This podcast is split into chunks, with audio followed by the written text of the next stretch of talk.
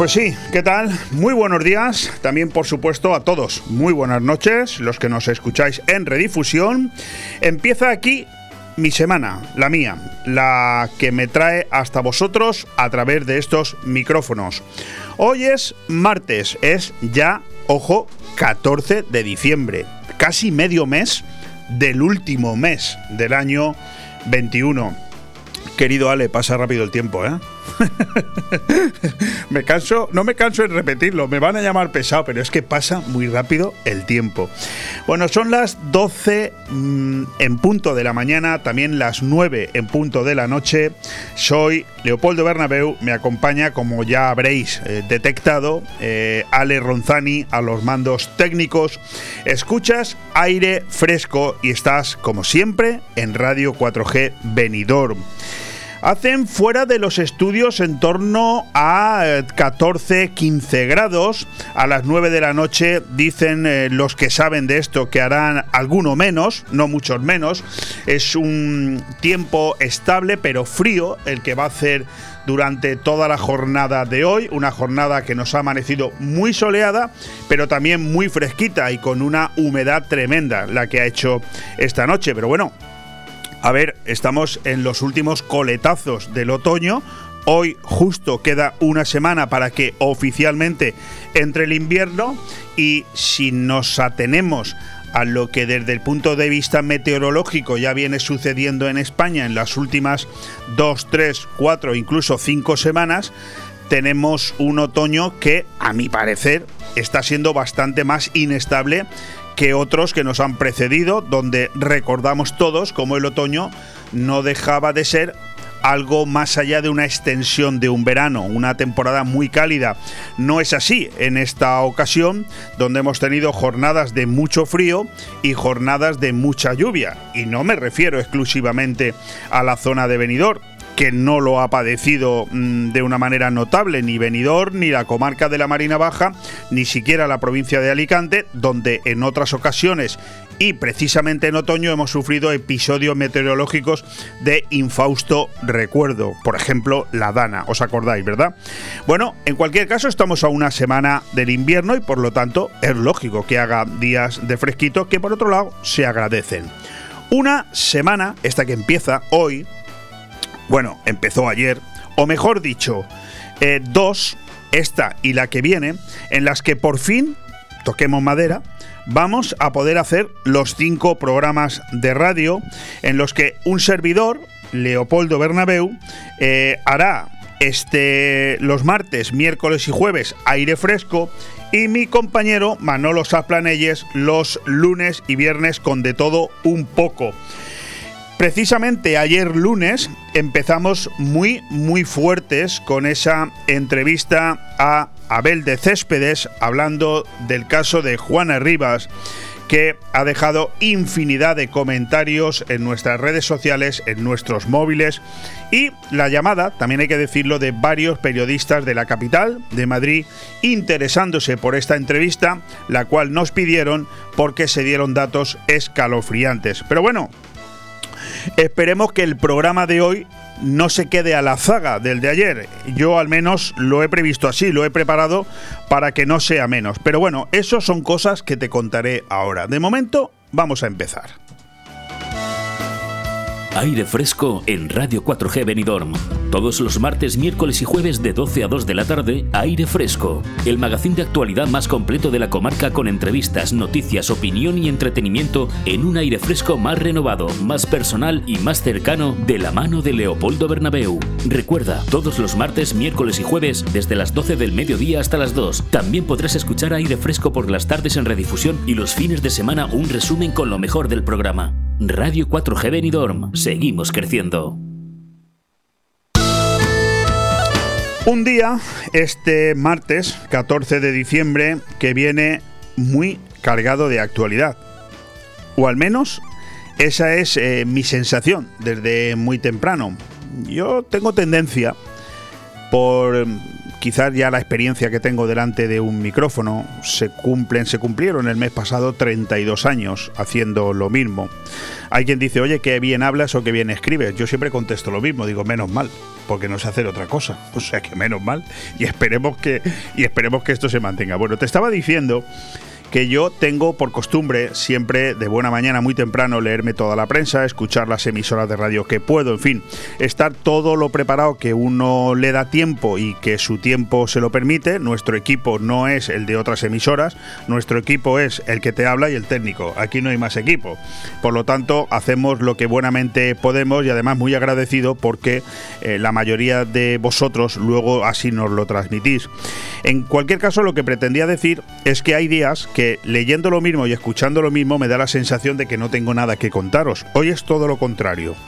Hoy he decidido hasta incluso crear varios apartados distintos. Yo tengo un organigrama, un, formulario en el que me, pongo pues eh, primero la presentación, después el avance del programa, después la editorial, después los temas destacados del día. Vamos, mi técnico se lo sabe de memoria, él mismo me lo recuerda. Ahora vamos con eso y tal. Bueno, hoy, querido Ale, solamente eh, en el apartado que podríamos decir que mezcla temas destacados del día e informativo, editorial y tal, lo he mezclado todo porque no sabía a qué darle prioridad. Por un lado, he creado hoy lo que llamaríamos las noticias destacadas, que eso sí que lo solemos hacer de manera habitual, donde he puesto cinco. He puesto cinco, pero que luego incluso de esas cinco he desviado dos a sus propias secciones, porque aunque para mí eran destacadas, una la he desviado a la zona COVID y la otra a la zona de deportes. Porque son destacadas y luego me entenderéis. Pero bueno, ya que tienen sus secciones, aunque normalmente nunca llegamos a esas secciones, nos, quedamos, nos quedamos con las ganas de, de decirlas, pero preparadas están, ¿eh? Preparadas están. Por otro lado, tenemos lo que he llamado hoy noticias complementarias. Es decir, también son destacadas, pero mm, para mí no tanto. En cualquier caso, o sí, pero ya tienen un recorrido. En ese apartado he incluido dos. Incluso una de ellas la tocaremos también con uno de nuestros invitados, porque nos viene como anillo al dedo. Y en tercer lugar, eh, la que he considerado noticia estrella, que posiblemente para ti no lo sea. Dentro de este organigrama de 5 más 2 más 1, 8, para mí es la noticia estrella, porque es absolutamente brutal lo que ayer aprobaron las comunidades autónomas y que nos pone a todos los hombres, repito, a todos los hombres en un peligro extremo. A partir de ahora, estamos en manos de que una mujer no haga falta ni que nos denuncie. Simplemente con que lo piense y vaya a un policía y le diga, es que mire usted, creo que me va a pasar esto nos detienen y nos meten en un calabozo, ¿eh? A partir de ahora con la ley que se aprobó ayer. No hace falta ya ni que nos denuncien. Sí, sí, abre los ojos, vale. Ni siquiera, ahora lo leeré, ni siquiera que nos denuncien. El texto que se aprobó ayer en torno a la violencia de género hace que una mujer, por el simple hecho de pensar que le puede pasar algo, no solamente nos denuncia y nos detienen, sino que además le pagan 426 euros durante 18 meses. O sea que imaginaros la cantidad de locas con todo mi respeto, ¿eh? la cantidad de locas que a partir de ahora van a ver una puerta abierta. Porque independientemente de que sea verdad o sea mentira, sin la autorización de un juez, simplemente por el hecho de que lo intuyan, nos van a poder detener y a ella le van a pagar 426 euros, aunque incluso luego un juez diga que aquello fue mentira el sueldo se va a mantener durante 18 meses. ¿Cuántas mujeres, con todo mi respeto a todas las mujeres que me están escuchando, ¿eh? porque además yo pienso que si, que si son mujeres de verdad, que el, que el 99,9% lo son, estarán pensando que esto es una completa barbaridad. Bueno, pues esa es la que yo considero que es la noticia estrella y luego la, la leeré. Bueno, una vez haya conseguido explicar ese nudo gordiano de temas importantes que salpican la actualidad, como te he venido ahora diciendo, esa actualidad informativa, pues seguiremos con lo habitual, seguiremos, si nos da tiempo. El informativo, las efemérides, el COVID y los deportes. Ojalá de tiempo a todo. Yo te garantizo que preparado está y además tengo un testigo que cada vez que me ve venir dice, ¿dónde vas con todo ese arsenal de documentación? Bueno, yo me preparo por si acaso.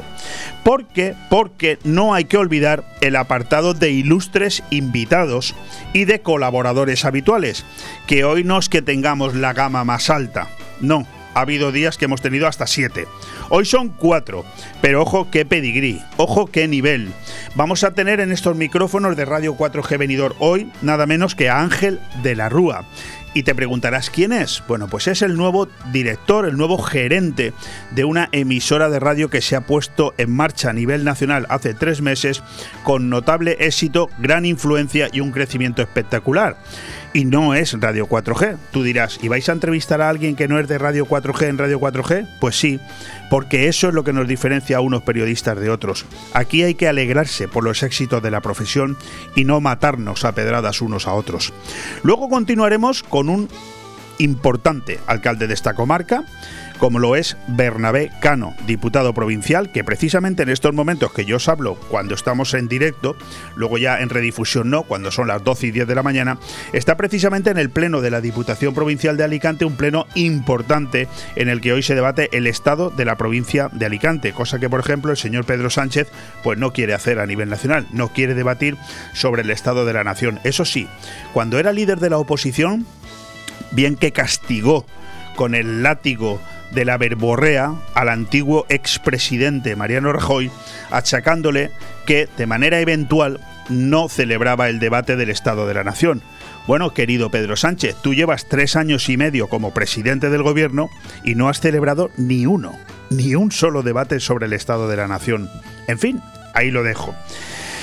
En el apartado de colaboradores, hoy dos. Uno habitual, como es Guillermo del Pino, que coge el relevo de Luis Mayor en Palabra o Cosa, y uno nuevo. Hoy inaugura sección Crypto Time, así la ha llamado. Este es que es muy especial, este hombre, este mm, es así, ya lo conoceréis, porque es un tío excepcional.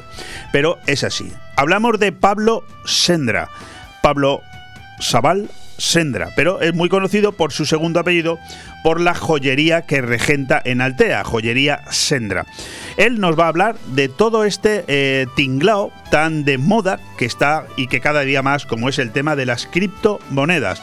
Y con él inauguramos hoy una sección que tendrá continuidad cada martes al final del programa en sustitución de nuestro buen amigo eh, de la liberación del ser, Andrés Heredia, que como ya te comenté la pasada semana, se ha ido a emprender una nueva vida a México con su pareja Evangelina Rincón y desde aquí le felicitamos, le saludamos y le damos la enhorabuena deseándole toda la suerte del mundo. Vamos a empezar. Radio 4G Benidorm, tu radio en la Marina Baja. Hola, soy Carlos Botella. En nombre del Camping Fuentes del Algar os deseamos a todos una feliz Navidad. Que tengáis un año muchísimo mejor que este y que disfrutéis muchísimo todos. En Navidad, si quieres distinción y elegancia en tu comida o cena de empresa, no lo dudes. Restaurante Club Náutico Marina Greenwich. Menús especialmente diseñados y elaborados por el chef Alberto Dura. Entrantes como zamburiña gratinada con langostino y trufa. Platos principales de arroz meloso a elegir. Infórmate y haz tu reserva llamando al 673 75 89 17. Restaurante Club Náutico Marina Greenwich. En el puerto deportivo Campomanes, Altea. ¿Te ha cambiado la vida casi como si te estuvieran clavando una lanza? Tranquilo, todo salida, empezando por una buena mudanza. Mudanzas Dani es la solución. Te ofrecemos servicio a nivel nacional e internacional por vía terrestre, aérea y marítima con seguro de transporte. Disponemos de guardamuebles propio y elevaciones por fachada con las mejores garantías, así como mudanzas de grupaje compartidas. Mudanzas Dani, 24 horas al día, 7 días a la semana. Llámanos al 642 26 22 66 o contáctanos en mudanzasdani.com. Taberna Andaluza, lo mejor de Andalucía en Benidorm. Descubre nuestra variada carta. Merluza la andaluza, rabo de toro, tostas, embutidos ibéricos, arroz y paella, huevos rotos chuletón de vaca a la parrilla y mucho más platos y raciones para degustar. Ah, y en ambiente familiar. Taberna Andaluza. Reservas al 965851087. Te esperamos en calle Esperanto, Benidorm. Eh, y disponemos de una amplia terraza para tu mayor comodidad, Guillo. ¿Qué más quieres? Taberna Andaluza. Tú la haces diferente. Aire fresco Programa patrocinado por Hotel Don Pancho, Fomento de Construcciones y Contratas, Exterior Plus y Actúa, Servicios y Medio Ambiente.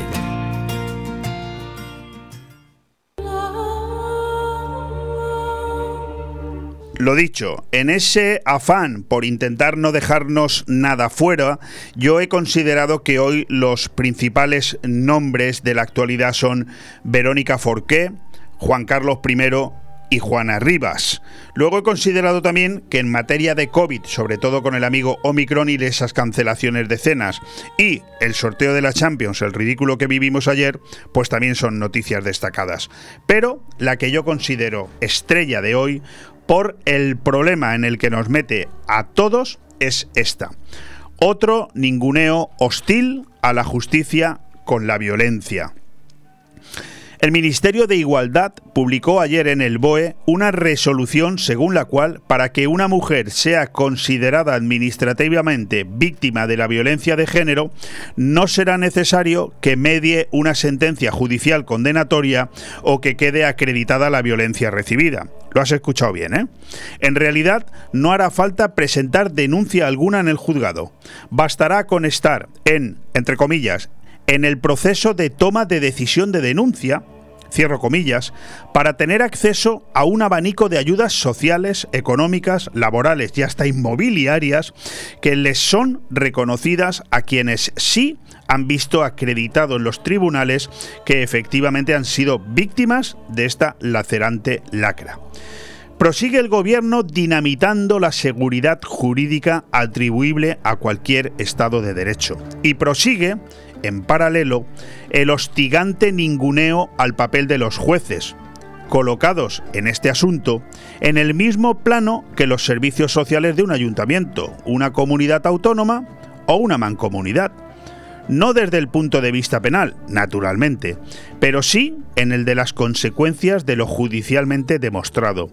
Se dará el caso de malos tratos no acreditados en los tribunales que serán certificados en un observatorio regional del sector. La protección de la mujer, el incremento de las medidas que ayuden a mitigar este problema social debe ser compatible con mantener la seguridad jurídica de los ciudadanos.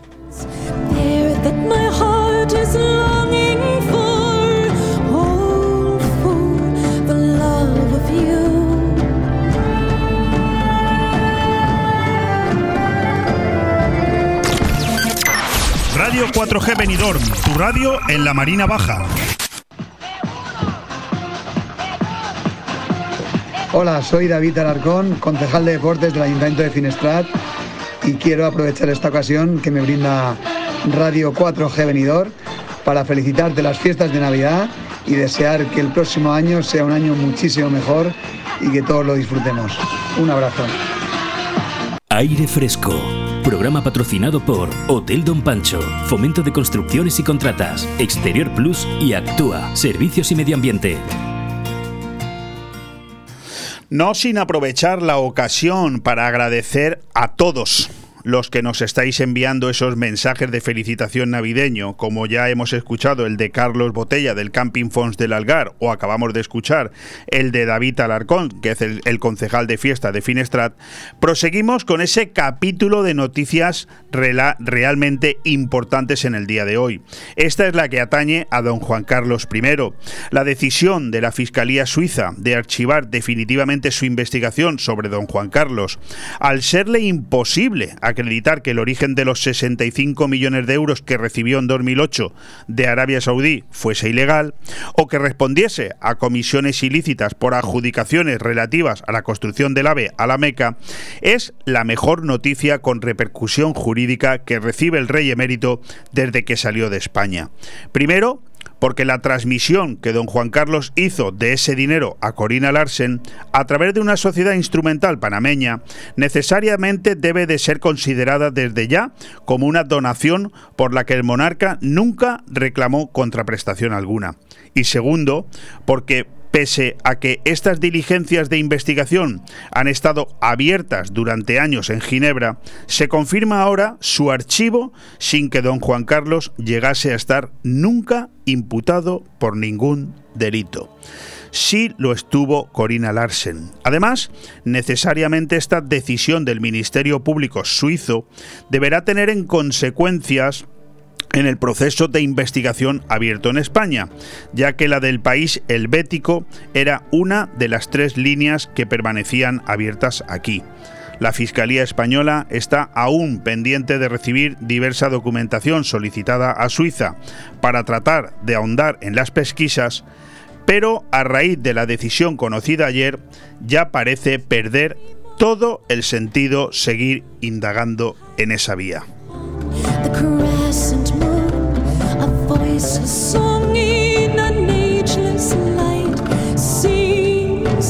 Hola, soy Yanira, cantante de música urbana. Quiero aprovechar esta ocasión que me brinda Radio 4G Benidorm para felicitaros las fiestas de Navidad y desearos que el próximo año sea mucho, mucho, mucho mejor. ¡Felices fiestas! ¡Feliz Navidad a todos!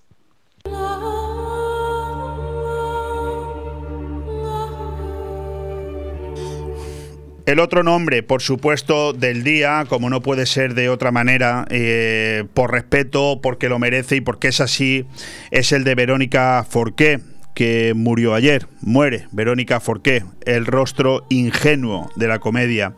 La intérprete de 66 años, que fue encontrada sin vida en su domicilio madrileño, se habría quitado la vida. Al menos eso es lo que parece indicar las primeras investigaciones. Participó en cerca de un centenar de películas y series televisivas y en una treintena de funciones teatrales. La alegría no se puede aprender, o la tienes o no la tienes. Esas son palabras de Verónica Forqué pronunciadas hace algo menos de siete años, que ahora adquieren un dolorosísimo sentido después de que la actriz fuera encontrada muerta ayer por la mañana en su domicilio. Las informaciones de los investigadores apuntaban ayer a que se ha quitado la vida. El pasado 1 de diciembre había cumplido 66 años y la sorpresa, más bien estupefacción, producida por la noticia se convirtió enseguida en un dolorido rosario de lamentos entre sus compañeros de profesión, donde se había ganado el respeto y sobre todo el cariño.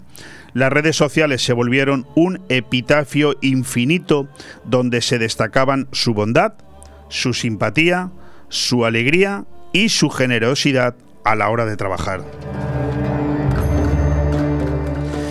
Por otro lado, lo he dicho cuando empezábamos el programa, ayer mi compañero Manolo Sasplanelles tuvo la ocasión de, de llevar a cabo aquí una entrevista que eh, no ha pasado desapercibida en ningún sitio.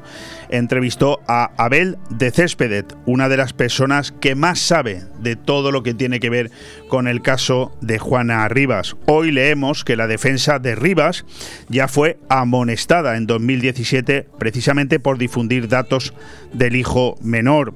La defensa de Juana Rivas dio un paso más ayer en su acción judicial después de que saliesen a la luz pública los presuntos abusos sexuales a su hijo menor mientras estaba bajo su custodia. Enrique Zambrano, el actual abogado de su ex marido, es ahora el blanco de la representación legal de la madre granadina, a quien acusa de haber filtrado la información relativa a esos presuntos abusos.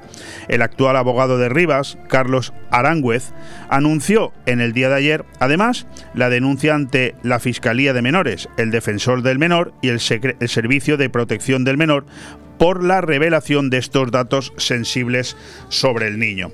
Es un dato, es, es una situación muy complicada, pero no entiendo en absoluto a qué viene ahora esta salida de pata de banco del nuevo, porque no es el de siempre, ¿eh? del nuevo abogado de Juana Rivas, cuando todo lo que se ha dicho aquí en esta emisora y en el resto de medios de comunicación, las declaraciones las tienen ustedes en el Facebook de Radio 4G Venidor. Tienen la entrevista de 22 minutos completa de Abel de Céspedes, donde deja bien claro y con palabras que no eh, incitan a la menor duda que todo lo expuesto viene en un auto judicial, un auto judicial que ya es público y al parecer su hijo, estando en su, eh, digamos, bajo su responsabilidad, sufrió esos presuntos abusos sexuales que yo ya no sé si son presuntos o están confirmados al estar en un auto judicial. En cualquier caso, el tema de Juana Rivas nunca se condujo bien y a esta mujer la convirtieron en una mártir cuando al parecer no lo es.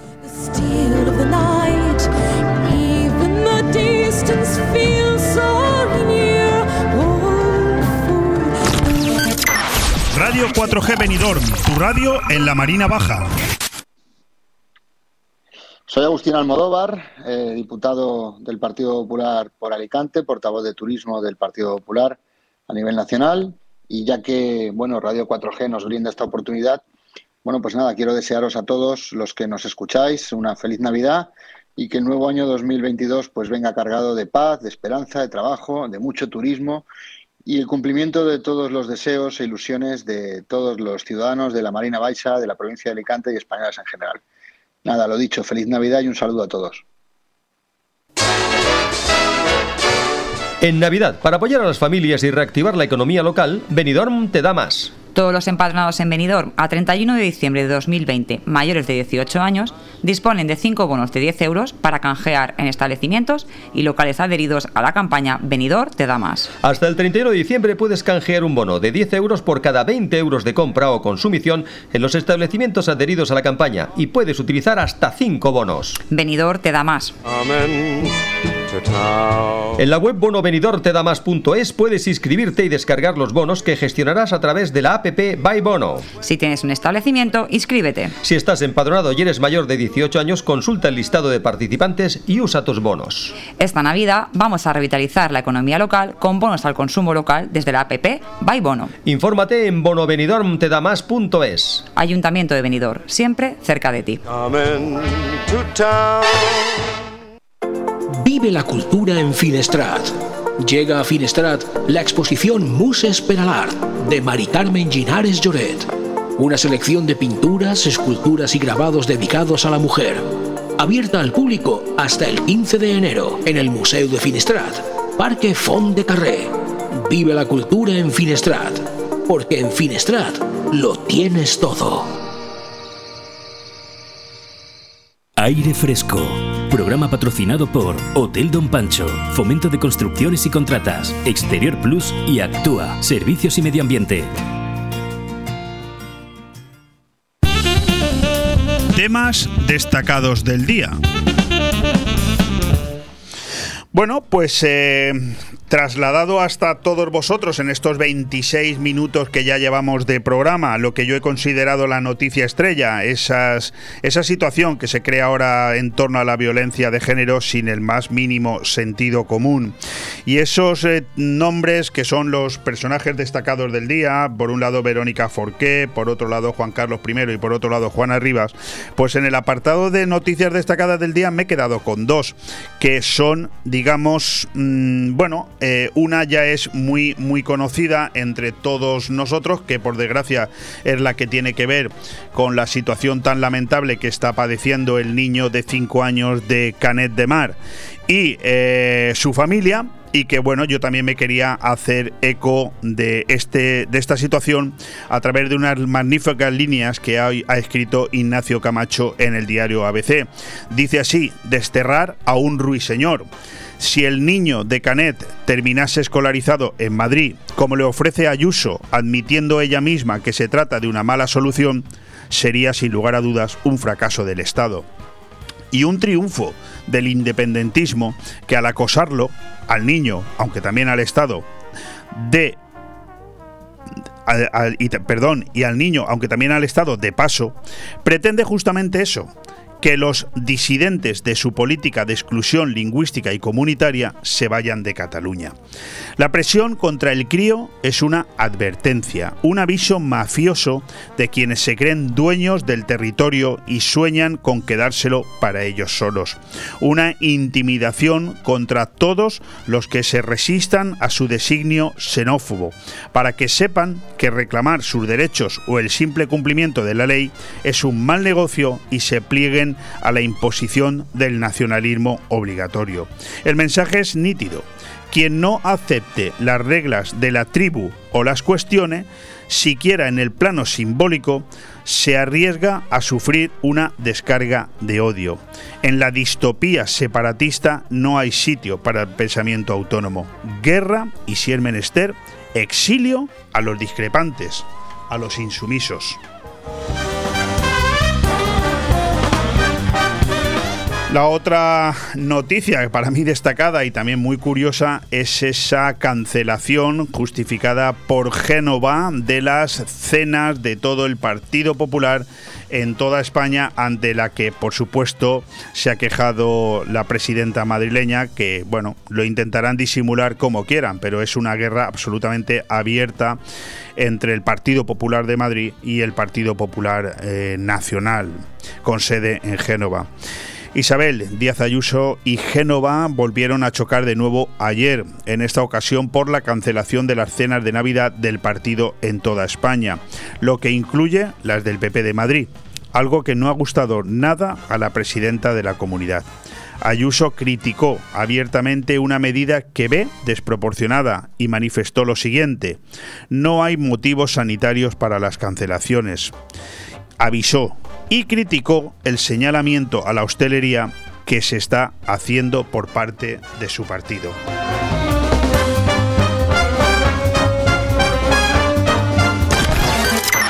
Radio 4G Benidorm, tu radio en la Marina Baja. Hola, muy buenas. Soy Adrián del podcast La Posada del Cuervo y me gustaría aprovechar esta ocasión que me brinda Radio 4G Venidor para desearos a todos y a todas unas felices fiestas y por supuesto que tengáis un feliz año 2022. Un saludo. ¿Te gusta llegar a tiempo a tu destino? ¿Volver a casa tan cómodo y seguro como si fueras tú mismo el que conduces? Radio Taxi Benidorm el mejor servicio a tu entera disposición. Descárgate nuestra aplicación Pide Taxi para el móvil y solicita un taxi de la manera más fácil. Visita nuestra web radiotaxibenidorm.com. Radio Taxi Benidorm 96 586 2626. El movimiento se demuestra bailando. En Estudio de Danza Mora disfrutarás del baile con nuestros cursos de hip hop, street dance, baile español, flamenco, sevillanas o ballet clásico. Y no te pierdas las novedades en cursos de contemporáneo, zumba, Broadway y pilates. Con edad a partir de 3 años y durante todas las tardes. Reserva ya tu plaza llamando al 658 38 35 61. Estudio de Danza Mora, calle Santa Cristina 2, Benidorm. ¿Todavía pensando dónde vas a ir a celebrar la comida o cena de empresa? En Baby Shark Lounge Restaurant te lo ponemos muy fácil. Te organizamos la fiesta y tú solo tienes que disfrutar y dejarte llevar. Música en directo, DJs y shows, todo incluido. Terraza frente al mar o salón en interior. Elige lo que más te guste. Visita nuestra web babysharkloungerestaurant.com y descubre nuestra carta y menús para cenas de empresa y fiestas navideñas. Estamos en la Cala de Villajoyosa. Reservas al 632 794 264. Baby Shark acertarás. Bodegas Antonio Alcaraz, consolidado en 33 países del mundo y reconocido con importantes premios internacionales, ahora también en los hogares particulares. Haz tu pedido en bodegasantonioalcaraz.com y descúbrenos de la mano de Jorge, nuestro sumiller embajador internacional, en el 673 35 81 44. Creerás que estás en La Rioja desde tu salón. Celebra la vida con Bodegas Antonio Alcaraz, el sabor de La Rioja. Aire Fresco. Programa patrocinado por Hotel Don Pancho, Fomento de Construcciones y Contratas, Exterior Plus y Actúa, Servicios y Medio Ambiente. Lo decía al principio del programa, del cual ya llevamos 33 minutitos consumidos, quién lo diría, eh? pero es que como nos lo pasamos tan bien delante de un micrófono haciendo lo que nos gusta, el tiempo va volando. Sí, sí, lo decía al inicio, cuando hacía esa especie de introducción editorial en la que anunciaba que íbamos a tener hoy con nosotros a Ángel de la Rúa. Ángel de la Rúa es el nuevo gerente, el propietario, eh, alma mater, de un nuevo proyecto mediático, una radio que ha nacido con mucho brío, con mucho ímpetu, con mucha fuerza, desde Madrid para toda España. De hecho, en el plazo de tan solo tres meses ya tiene presencia en 15 provincias españolas. Y lo normal es que muchos de vosotros os sorprendáis porque una radio como es Radio 4G entreviste al eh, propietario de lo que podría ser nuestra competencia. Todo lo contrario. Soy periodista hace 32 años y he pensado siempre, y de hecho los hechos me lo, me lo manifiestan, que no tiene ningún sentido que en esta profesión, en la profesión de periodista, seamos precisamente la profesión que más nos atacamos unos a otros, cosa que yo nunca he compartido ni compartiré. Creo que cuando alguien tiene la valentía que ha tenido Ángel de la Rúa y su gran equipo de poner en marcha un proyecto mediático con la que está cayendo, como mínimo lo que hay que hacer es aplaudirlo y valorarlo. Ángel de la Rúa, ¿qué tal? ¿Cómo estás? Muy buenas, Leopoldo. Muchísimas gracias por tus palabras para empezar y bueno, pues eso dice mucho de lo que de lo buen profesional y de la profesionalidad tanto tuya como la de de tu equipo. La verdad que me he agradecido con esta llamada. Vamos a hablar eh, largo y tendido contigo, pero, pero lo que he dicho, mm, fíjate Ángel, que no lo hago por quedar bien con nadie, sino que, bueno, uno ya ha pasado de los 50 años, no he hecho otra cosa en mi vida, desde los 12 haciendo periodismo, y siempre he querido que esto es así. De hecho, mi padre y mi madre también lo eran, también eran periodistas, y, nunca he entendido esta situación en la que nos vemos el periodista, el, el periodismo en su conjunto, desde hace unos cuantos años. Yo recuerdo cuando cuando era un crío que iba con mi padre, acompañándolo orgulloso a todas esas ruedas de prensa y acontecimientos, y la relación que yo siempre intuí de mi padre con el resto de sus compañeros era muchísimo mejor que la que percibo hoy en día. No sé si en Madrid es una situación similar. Bueno, ya sabes que el mundo de la comunicación, el mundo de los egos y de la y de y de bueno, pues de la preeminencia y el de quién quién habla con quién y demás es un es un no, es un problema eh, que en el mundo normal o de la gente de a pie lo tengan excesivamente, pues siempre hay celos profesionales, pero en el periodismo, yo que encima no vengo del mundo del periodismo, pues no soy periodista, pues me ha sorprendido bastante, que la verdad que está la mente un poco revuelta y sobre todo, bueno, ya he visto las últimas polémicas eh, con los periodistas eh, grandes, de, Javier Negre contra eh, con Inda, eh, los, los, medios políticos que no dejan a, a determinados medios de comunicación que les hagan preguntas. Bueno, la verdad que está un poco movido el, el asunto periodístico. No, soy quien para dar un consejo y menos a una persona de tu capacidad, eh, de tu liderazgo y sobre todo de tu valentía, ¿no? Por poner un proyecto así en marcha del cual vamos a hablar ahora. Pero si te sirve, si te sirve, bueno, un, mínimo consejo, mm, creo que mm, cuídate la espalda, no sabes muy bien dónde te han metido, pero es que además eh, estas peleas entre periodistas y entre medios, a quien favorece más, precisamente es a quien más deberíamos nosotros eh, vigilar, que es al, al, ámbito político. Es a quien más favorece, sin lugar a dudas, Ángel. Sí, sí, desde luego yo creo que además eh, el ejercicio del periodismo tiene que ser un ejercicio de libertad y de compromiso con la verdad y que es cierto que muchas veces las discusiones que que no llevan a ningún sitio o, las cuitas personales de determinados protagonistas, yo creo que, que entorpecen esa labor, que yo creo que al final es, en estos momentos que, hay cierta incertidumbre, que hay temas en, encima de la mesa, la globalización, el COVID, etcétera, etcétera, es más necesario que nunca el ejercicio de ese periodismo libre y valiente que, que, yo creo que Decisión Radio, en este caso, como medio eh, joven y, nuevo, pues eh, intenta tener como bandera, claro. Pues él lo ha dicho, Ángel de la Rúa lo ha dicho ya, Decisión Radio. Yo os invito a que mientras estoy hablando con Ángel, entréis en www.decisionradio.com y os pase como a mí, que me quedé ojiplático, ¿no? Al ver ese impresionante equipo de profesionales al que le auguro toda la suerte del mundo, pero del que me va a dejar Ángel que tenga un cierto recelo, posiblemente por, por, por llevar tantos años en esta profesión y ver lo difícil que es mantenerse, ¿no? Ojalá, ojalá que esto dure mucho y se consolide. Vamos a empezar por partes, Ángel. ¿Cuándo nace este, esta nueva propuesta radiofónica? Oficialmente nosotros como medio surgimos el día 6 de septiembre con toda la programación a pleno pulmón de 24 horas y los 7 días a la semana, pero es un proyecto que se lleva gestando desde unos meses antes, eh, bueno, pues eh, con, con, varios periodistas de, nivel de nivel nacional que, que, nos, que me reuní con ellos para presentarles un poco el proyecto y ver si querían dar un poco el salto, les parecía bien y con venían de algún medio un poquito más pequeño, de algún otro medio que no fuese radio y bueno, pues al final eh, esa suma y esa suma de voluntades sobre todo pues hizo posible que, el 6 de septiembre naciésemos, o sea que realmente llevamos oficialmente tres meses, un poquito pues más. Sí, sí, sí.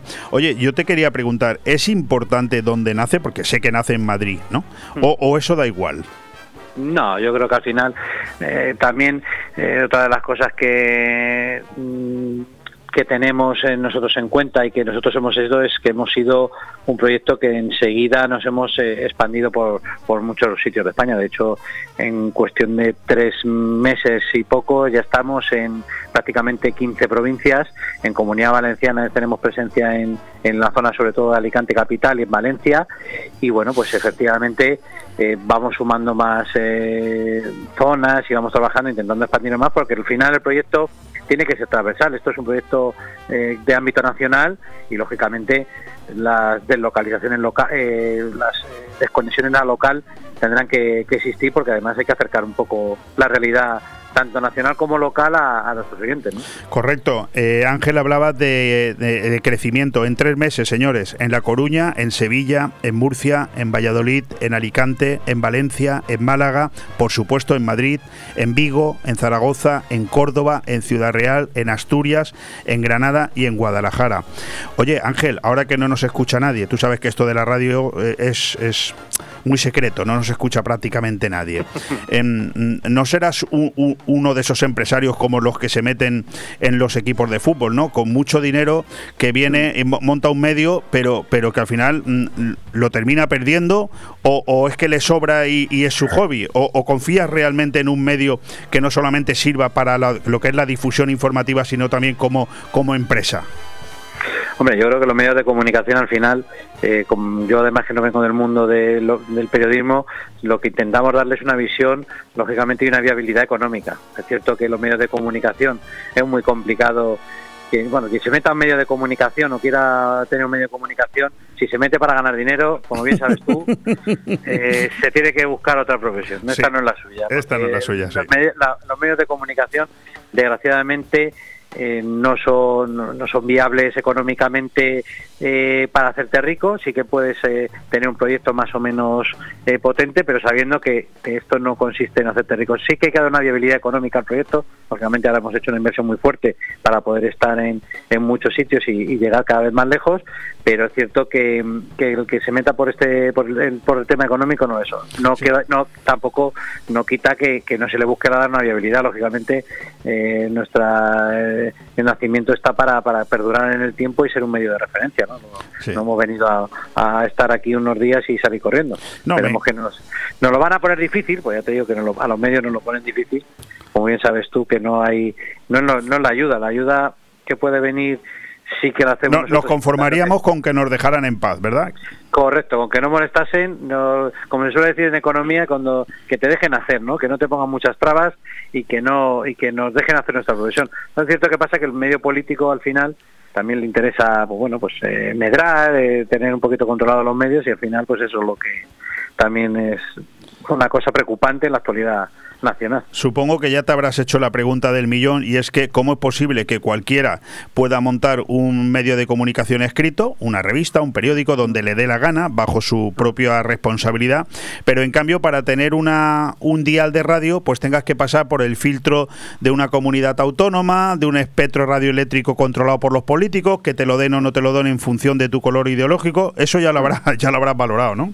Sí, sí, bueno, eso, pero al final porque no interesa que haya un periodismo libre, porque tú ten en cuenta que, que, que, como la labor que haces tú, la labor que podemos hacer nosotros, al final a determinados eh, poderes mediáticos, pues más, mediáticos, políticos, les puede llegar a molestar. Entonces, ¿qué, qué, qué interesa? Pues tener controlado al, a, a la gente y mm, la radio sigue siendo un medio de difusión muy potente, igual que la televisión, que yo creo que además cada vez la radio tiene, fíjate, es una de las cosas que a mí me ha sorprendido mucho, yo soy siempre un enamorado de la radio, pero cada vez la gente se acerca más a la radio como el medio más libre, porque la televisión está teniendo un desprestigio tal por la manipulación o por la programación que creo que hay veces que no es de la calidad que la gente busca, que se acerca a la radio como en esa búsqueda de ese medio, de, de esa compañía, de esa forma de informarse, de entretenerse, que hacía años que que se estaba perdiendo, pero ahora yo creo que se está recuperando incluso en la, en la, gente más joven, ¿no? Pues como somos inteligentes, tú y un poco yo, vamos a dejar que la televisión siga haciendo su trabajo de esta manera, porque sí. cuanto más canales hay, más gente escucha la radio. Sí, sí. O sea, es así. Efectivamente. Oye Ángel, yo tengo una pregunta importante. ¿Por qué cree Ángel de la Rúa que es importante que nazca Decisión Radio? Bueno, pues yo principalmente por dos motivos. Uno, eh, nosotros venimos a cubrir un, espacio eh, de opinión eh, político que yo creo que no está no está representado porque bueno nosotros tenemos una serie de valores que yo creo que son compartidos por mucha gran parte de la población. Bueno pues una defensa de España una defensa de la familia una, una defensa de unos valores morales y concretos y demás que yo creo que hasta ahora en la radio cada vez bueno en la radio y en los medios de comunicación cada vez se han ido arrinconando más y hay mucha gente que demanda que, haya medios de comunicación libres que además, eh, sin estar coaccionados por ningún gobierno, puedan por lo menos expresar la verdad que, que, ellos buscan y quieren. ¿no? Oye, sí, no, perdona, perdona, discúlpame, sigue, sigue. No, y en segundo lugar, que yo creo que aparte de eso, intentar hacer que esa transmisión de valores se haga desde un punto de vista también informativo, pero sobre todo entretenido, que la gente también se lo pase bien con la radio, que programas y emisoras como los vuestros también no hace falta, eh, porque seas una radio con valores, como en nuestro caso, aburrir al personal. Se puede entretener, se puede la gente pasar un buen rato escuchando la radio, que sabe más de lo que se trata, estando informado y tal. Yo creo que esas dos patas son las que nos han movido un poco a, a, encabezar este proyecto. La, primera me ha encantado, eh, Ángel, porque supongo que te refieres a esa España que calla, esa España que no está representada o no se lo siente y por lo tanto vemos como poquito a poquito casos como el de Cataluña donde la gran mayoría de españoles son absolutamente constitucionalistas y quieren vivir en paz, bueno pues están totalmente amedrentados por cuatro gatos. Efectivamente, es que eso, además Leopoldo has dado la clave, yo creo que aquí esta mañana en la tertulia lo comentábamos, eh, en determinado, por ejemplo, en el caso de Cataluña, se ha abandonado a Cataluña por parte del Estado, no por parte de los españoles, pero sí por parte de las, del Estado, que los ha dejado, ha dejado hacer a una pequeña parte de Cataluña que tiene unos eh, valores pues totalitarios como es en el caso del por la pobre figura de, de, la familia que les ha tocado ser cabeza de turco por exigir un derecho constitucional y un, y un cumplimiento de una sentencia, lo hemos dejado abandonado. Pues ahí está el presidente del gobierno que nos defiende, el defensor del menor que no sabe ni quién es el niño. Bueno, pues ese tipo de cosas, el defensor del pueblo que pasaba por allí. Bueno, yo creo que ese tipo de cosas es lo que nosotros denunciamos y yo creo que ahí más que nunca hay que estar, ¿no? Porque esa España silenciada, como dices tú, cada vez tiene más ganas de salir y reivindicar su espacio, porque además somos mayoría. Sí, sí. De hecho, bueno, ya me has contestado qué espacio quieres cubrir. Evidentemente lo tengo meridianamente claro y te felicito por ello. Una, una pregunta también importante, Ángel, en tu opinión, que estás en Madrid, que te has lanzado al ruedo. Eh, sigue habiendo hueco en el espacio, en el espectro mediático. Es decir, mm, tú has dicho antes que Decisión Radio viene a cubrir un hueco. Mm, lo dices tú, lógicamente, que eres quien funda esta empresa y la pone y, se juega su patrimonio y tira adelante.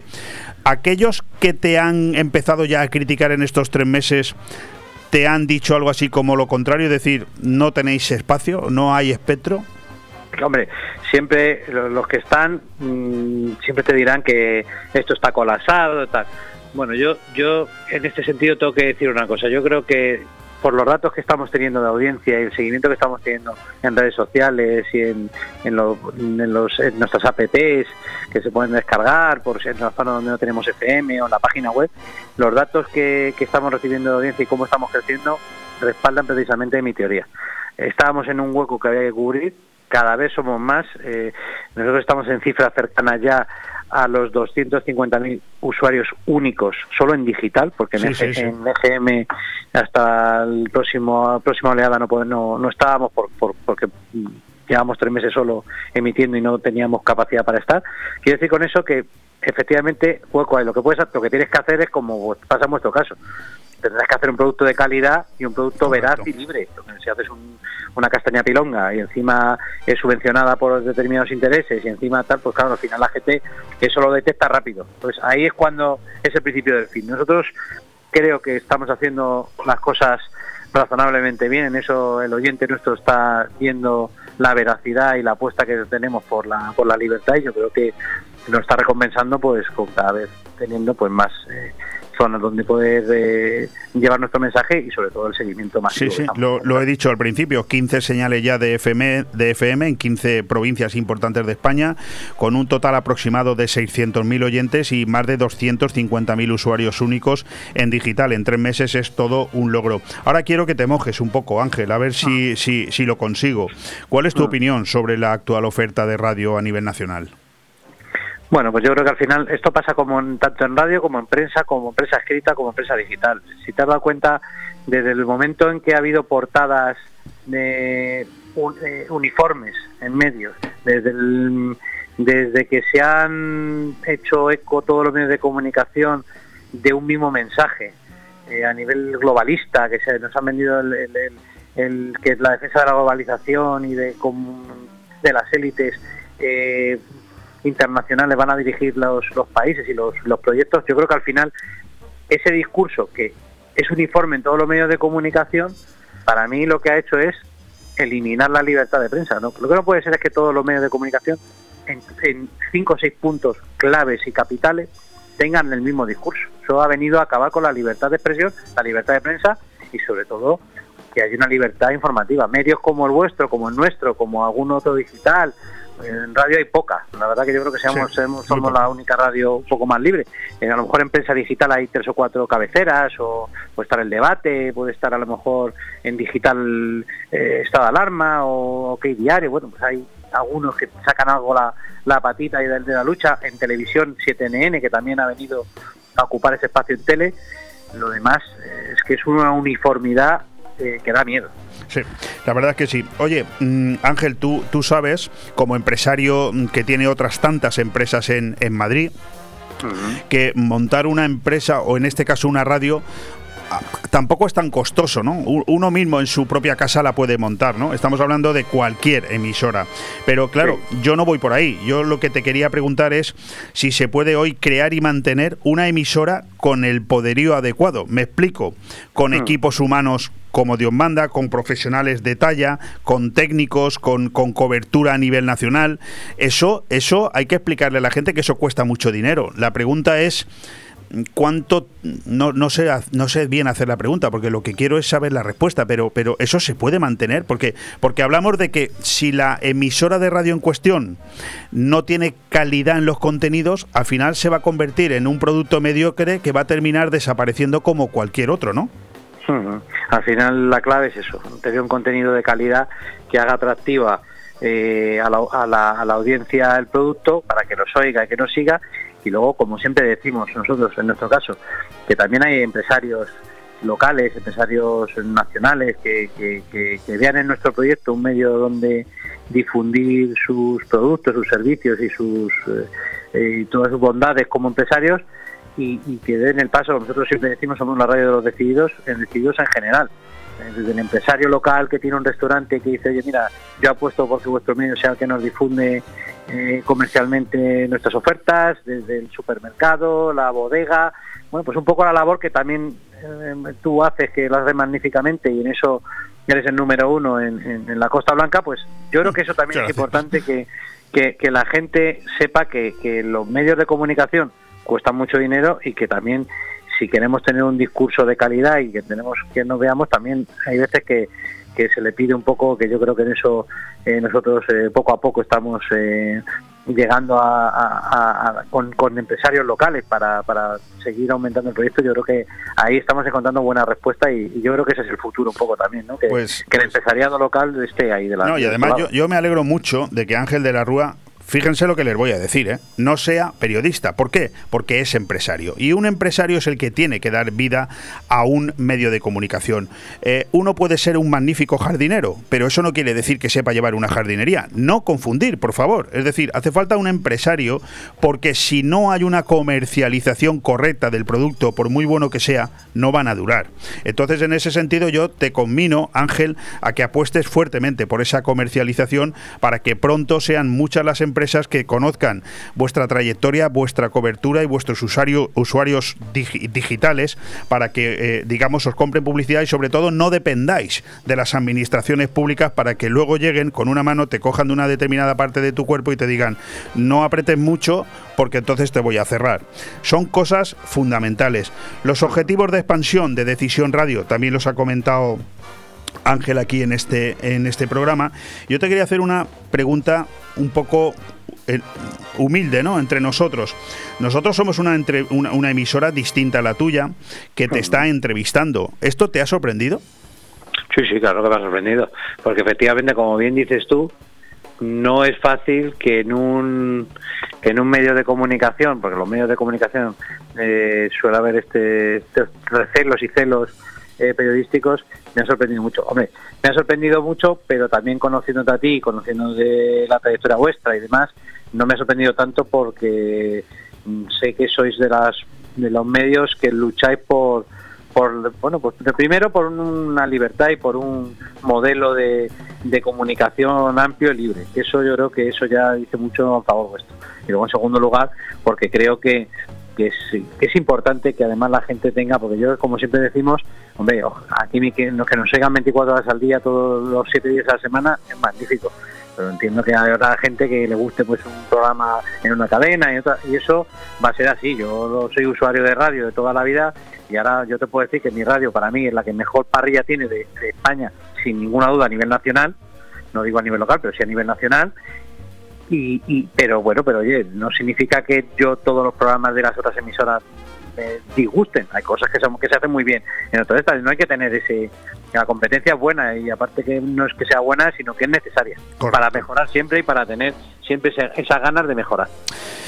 Pues eh, ahí quedan eh, las palabras de Ángel de la Rúa, gerente, responsable, alma mater de este nuevo proyecto de radio a nivel nacional, Decisión Radio. Insisto, te invito a que entres en decisionradio.com o hagas como yo, que desde que la descubrí, pues todas las tardes, igual que ha dicho Ángel, que yo también lo hago, le dedico un ratito a la COPE, un ratito a Es Radio, un ratito a Onda Cero, un ratito a Radio Nacional de España. Y además tengo hasta mis horarios en los que eh, cada emisora me gusta un poquito más, también la nuestra, Radio 4G, con esos programas fantásticos de Fernandisco, de Tony Miranda. Y ahora en ese abanico se ha introducido Decisión Radio, que como bien dice él, y yo eh, estoy de acuerdo, tienen una parrilla que a mí es lo que más me llamó la atención, lo que más me sorprendió por eso quise conocerlo y entrevistarle. Yo lo escucho todas las tardes a través de la aplicación de, de móviles, que es app eh, TuneIn, donde tenemos todas las estaciones y también está Decisión Radio. Ángel, te quiero dar las gracias. A ti, Leopoldo. La enhorabuena, por supuesto, por esa valentía y, y desearte todos los éxitos del mundo. Pues muchísimas gracias. E igualmente os digo que nos veremos, que además tengo muchas ganas de volver a Costa Blanca, que yo he pasado muchísimos años por allí. Eh, mis padres tenían un Somos la playa de Madrid, ¿eh? Sí, sí, hombre. y aparte, porque su gente y sus, sus playas son magníficas, su gastronomía es estupenda y el clima que, bueno, pues hombre, me imagino que no estaréis pasando el frío que estamos pasando. No, no, no, aquí hace un sol estupendo y la, la paellita la tienes pagada cuando vengas por aquí. Pues muchísimas gracias, Leopoldo. Un fuerte abrazo. muy fuerte. A ti y a tu audiencia. Gracias.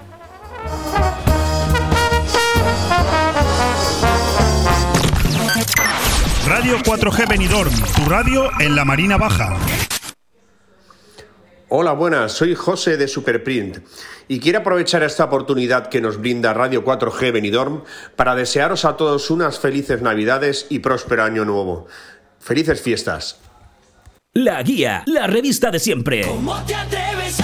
Desde que volvimos somos la revista de referencia en la Marina Baixa con más de 30 años a tu servicio. La revista de eventos, fiestas y comercio que puedes encontrar cada 15 días en los mejores sitios, ayuntamientos, centros sociales, loterías, estancos y comercios de nuestra zona. La Guía, la revista que nos comunica a toda la Marina Baja con la información más directa para nuestro turismo, en miles de negocios y en la web laguisa.com. La Guía, tu revista, la de siempre.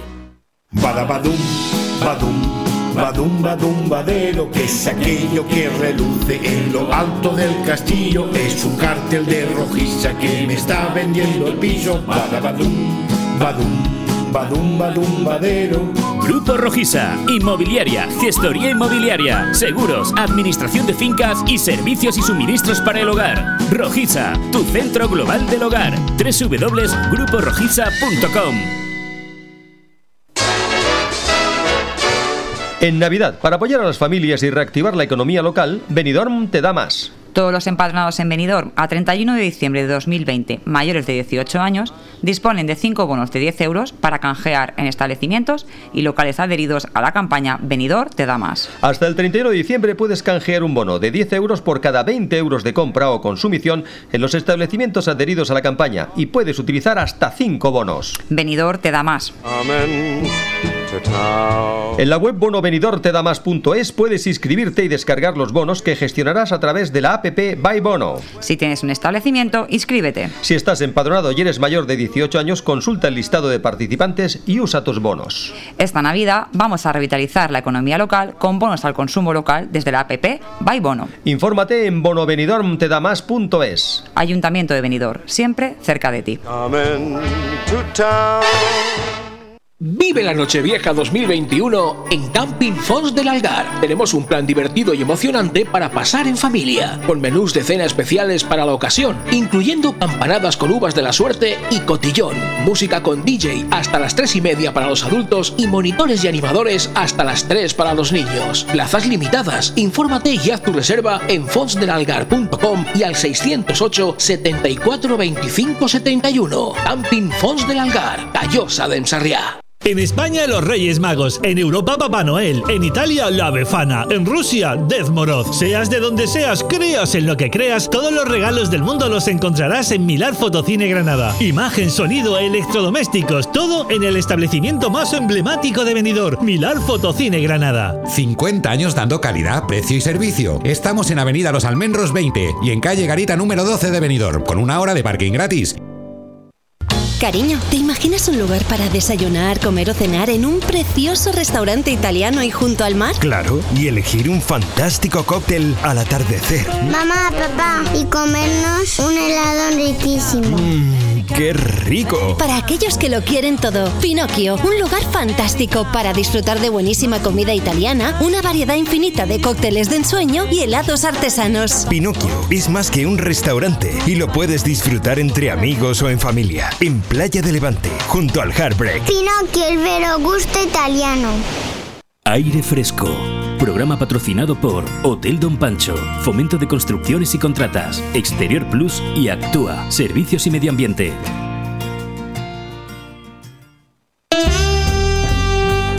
Efemérides.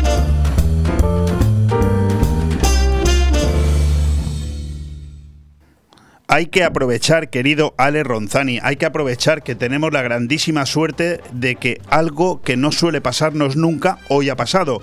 Y es que nuestro próximo invitado nos ha pedido por favor la cortesía de que le demos cinco minutos más. Eso nos permite a nosotros seguir con nuestro programa habitual. Por ejemplo, ¿qué pasó tal día como hoy, 14 de diciembre, lo que nosotros llamamos efemérides, o qué día se celebra a nivel mundial, internacional, europeo, etcétera, tal día como hoy, 14 de diciembre. Pues mira, empecemos por ahí. Hoy es el Día Mundial del Mono que nadie se sienta ofendido. ¿eh? Es así, es el Día Mundial del Mono y así os lo traslado. En el ámbito del Santoral. ¿A quién le felicitamos hoy? Pues a todos los que se llamen Nicasio o Juan de la Cruz. Yo conozco un Juan de la Cruz, por lo tanto, eh, felicidades. Nicasio también conozco uno. Felicidades a ambos.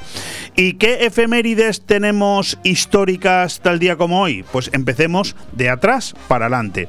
Tal día como hoy, de hace 110 años, es decir, en 1911, por primera vez en la historia, una expedición consigue llegar al Polo Sur, a cargo del noruego Roald Amundsen y cinco colaboradores. En 1920, la Cámara de los Lores, en Reino Unido, aprueba la división de Irlanda en dos territorios autónomos, el norte protestante y el sur católico. El año del nacimiento de mi madre, que en paz descanse, por supuesto. 1942 se aprueba en España la ley del seguro obligatorio de enfermedad con el fin de proteger a trabajadores y a sus familiares en caso en casos de enfermedad y maternidad. Y quiero hacer aquí un alto en el camino. Parece ser que no fue todo tan malo durante ese periodo que algunos llaman de dictadura, que yo no voy a entrar en ese juego, pero que en cualquier caso es el periodo en el que más leyes que siguen hoy vigentes se aprobaron a lo largo de los muchos años que estuvo el general Franco en el poder. 1947 se inaugura el Estadio de Fútbol Santiago Bernabéu en Madrid, propiedad del Real Madrid Club de Fútbol. O sea que hoy cumple una efeméride que es eh, un día muy bonito para todos los seguidores del Madrid, que además van líderes en todo, en la Liga Española, en la Eurocopa, en, o sea, en la Copa de Europa, etcétera. 1958. La tercera expedición antártica soviética se convierte en la primera que consigue llegar al polo de relativa inaccesibilidad, es decir, el punto más alejado del mar en la Antártida. 1972, Eugene Cernan es el último ser humano en pisar la Luna hasta la fecha, al realizar su último paseo dentro del programa Apolo 17, la última misión tripulada a la Luna en el siglo XX. 1988, un día hoy también que yo recuerdo como casi como si fuera ayer. Y hace ya, pues eh, fíjate, mm, la friolera de 33 años. Los sindicatos UGT y comisiones obreras convocaron una huelga general en España conocida como el 14D y que fue tan masivamente secundada que el gobierno se vio obligado a retirar la reforma laboral que había puesto en marcha. Dos años después, en 1990, 12 personas, entre ellas dos niños, de la secta evangélica El Templo del Mediodía, fallecen en Tijuana, en México, donde un rito esotérico al ingerir una bebida eh, preparada con alcohol industrial, pues los llevó a la, a la tumba. La última efeméride del día de hoy sucedió hace 17 años, en 2004.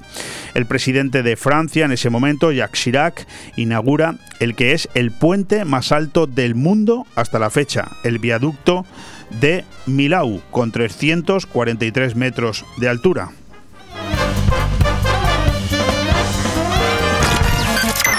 Radio 4G Benidorm, tu radio en la Marina Baja. Hola, soy Raúl Parra de Milar Fotocine Granada. Quiero aprovechar esta ocasión que me brinda Radio 4G Benidorm para felicitarte estas fiestas navideñas y desearte que este 2022 sea uno de los mejores años que podamos tener. Muchas felicidades a todos y felices compras. Un año más, ya está aquí la Navidad. Cenas de empresa, en la cabaragonesa, cenas de empresa, en la cabaragonesa, ven a disfrutar con amigos y compañeros. Cenas La Navidad es para compartirla, así que date prisa y reserva. Comidas y cenas de empresa en la Cava Aragonesa. Consulta menús y precios en el 96 680 1206. Benidorm más cerca. Hasta final de año, Benidorm te regala la primera hora de parking si consumes más de 20 euros en los comercios y establecimientos de hostelería y ocio de nuestra ciudad. Tienes disponibles los aparcamientos de La Higuera, Tomás Ortuño, Calle Mercado, Calle Ruzafa, Avenida Bella del Mar y aparcamiento de los cines Colci. Entrega el ticket de compra antes de retirar tu vehículo y tendrás la primera hora gratis. En Benidorm trabajamos para mejorar la movilidad de todos y para apoyar el comercio y el ocio local. Benidorm te espera. Benidorm más cerca. Concejalía de Movilidad. Ayuntamiento de Benidorm. Madurez, tradición, tendencia y modernidad. Hablamos del restaurante Juan Abril, la cocina española de siempre. Restaurante Juan Abril. Arroz seco, meloso, caldoso, de pescado, de carne, con verdura, con bogavante, caldero de pescado, las mejores carnes y sus guisados caseros de toda la vida. En Altea, Passeig del Mediterráneo 14. Reservas al 96 584 37 22, porque nuestra casa es su casa. Aire Fresco. Programa patrocinado por Hotel Don Pancho, Fomento de Construcciones y Contratas, Exterior Plus y Actúa, Servicios y Medio Ambiente. Noticias COVID. Oye, querido Ale, hacía tiempo que no oía yo esta cabecera, ¿eh? lo cual me alegra, ¿eh? porque no te creas tú que me hacía a mí especial ilusión trasladar noticias que tengan que ver con esta maldita pandemia que me tiene absolutamente saturado y agotado. Pero bueno, es nuestra profesión, somos periodistas y lo que no podemos es inventarnos la actualidad, al contrario, lo que tenemos que hacernos es reflejo de ella y no manipularla. He traído hasta aquí una serie de noticias que tienen que ver con este, con este, con este tema, con la pandemia, y que dicen lo siguiente. Por un lado, bueno, sabemos todos que las vacunas para inocular a todos los adolescentes de 15 años hacia abajo, de 11 años hacia abajo, ya están disponibles. Los colegios habilitan gimnasios y comedores para vacunar a todos los niños de 9 a 11 años hasta el día 22. Sanidad atiende las peticiones de pediatras, padres y profesores al permitir que todos los menores, con independencia de su edad, estén acompañados por uno de sus padres en el momento de la inmunización. Con esa noticia nos quedamos. Continuamos. La sexta ola cobra fuerza al duplicarse en una semana los contagios en la provincia. La cifra de nuevos casos es la más alta desde el verano. La presión hospitalaria crece con 42 ingresos más y se registran otros 8 fallecidos. Insisto, yo los titulares los traslado tal como los tengo. Ahora, la pregunta que me hago siempre es, ¿no habíamos quedado que vacunado el 90% de la población la inmunización era un hecho? ¿Cuántos años, o mejor dicho, cuántos meses estuvimos escuchando esto? Primero era el 70%, ¿verdad? Luego era el 90%. Hay más de un 90% de la población inoculada.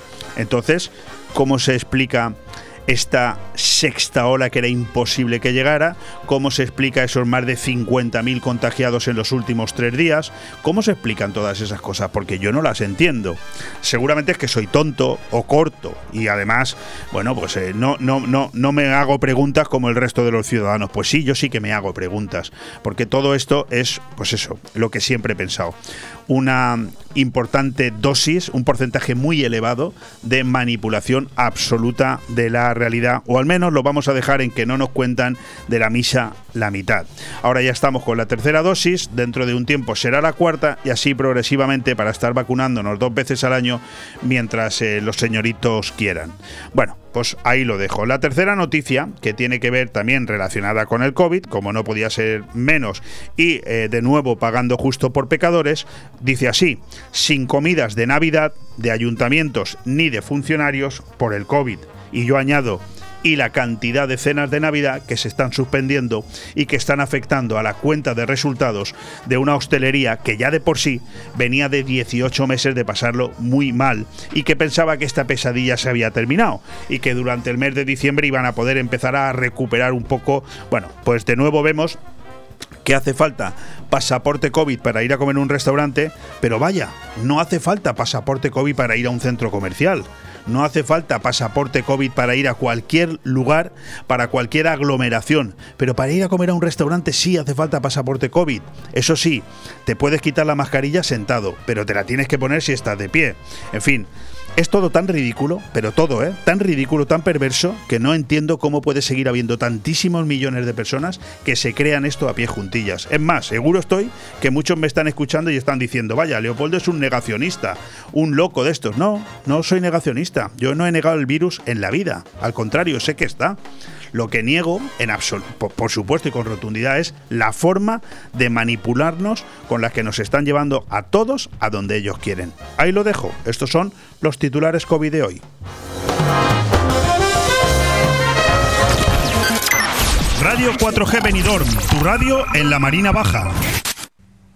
Hola, soy Emily de Pinocchio Benidorm. Quiero aprovechar esta ocasión que me brinda Radio 4G Benidorm para felicitarte las fiestas de Navidad y desear que el próximo año sea mucho mejor. ¡Feliz Navidad!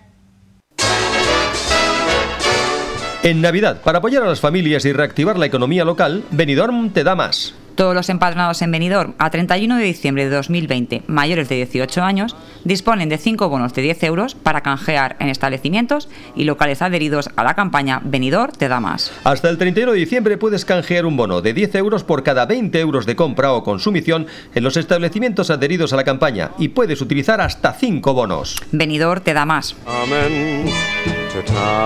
En la web bonovenidortedamás.es puedes inscribirte y descargar los bonos que gestionarás a través de la app By Bono. Si tienes un establecimiento, inscríbete. Si estás empadronado y eres mayor de 18 años, consulta el listado de participantes y usa tus bonos. Esta Navidad vamos a revitalizar la economía local con bonos al consumo local desde la app By Bono. Infórmate en bonovenidormtedamas.es. Ayuntamiento de Benidorm, siempre cerca de ti.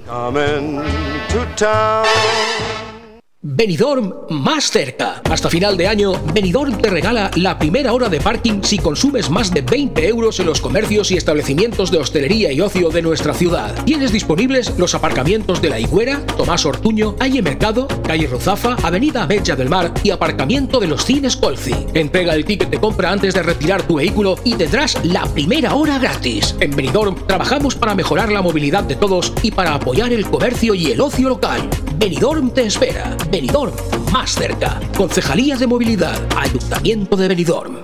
La décima Feria Solidaria de Navidad te espera en La Lucía. Ayúdanos a ayudar. El sábado 18 y domingo 19 de diciembre, la magia de la Feria de Navidad vuelve a la Plaza Mayor de La Lucía con puestos solidarios donde podrás comprar adornos y centros navideños mientras colaboras con una buena causa. La décima Feria de Navidad de La Lucía tendrá mucha animación con música, bailes y la visita de Papá Noel. La magia de la Feria de Navidad te espera el 18 y 19 de diciembre en La Lucía. Ayuntamiento de La Lucía, FEM Poble, FEM Futur. Aire Fresco.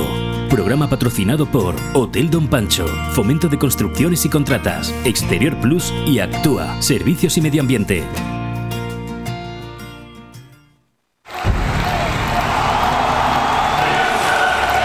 El día a día del deporte.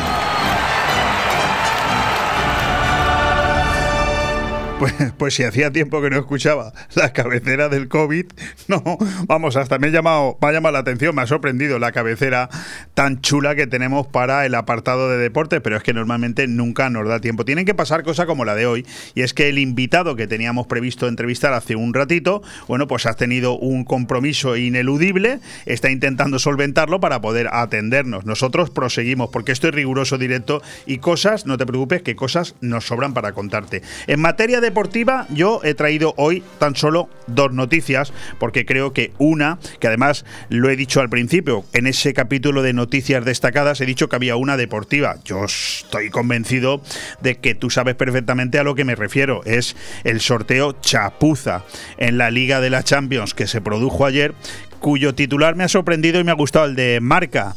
Eh, el sorteo de la vergüenza. En vez de... En, como, como diría yo en, bueno, en fin, ahora me, me, he liado, ¿no? Pero, pero tú me has entendido, ¿no? Sentido de la vergüenza. Bueno, ¿dónde está la bolita? Por primera vez en la historia de la competición, ayer hubo de repetirse el sorteo de los octavos de final de la Liga de Campeones. Oficialmente, un fallo de software, eh, realmente una chapuza sin matices que dejó boquiabierto al planeta fútbol, que siempre ha jugado con la leyenda de bolas calientes que amañaban sorteos y de repente hubo de deglutir un baile de rivales en el que unos salieron más perjudicados que otros. Entre los primeros, por supuesto, el Real Madrid, que pasó de un asequible Benfica a enfrentarse al Paris Saint-Germain, uno de los miuras de los octavos, con Neymar, Messi y Mbappé en el chiquero.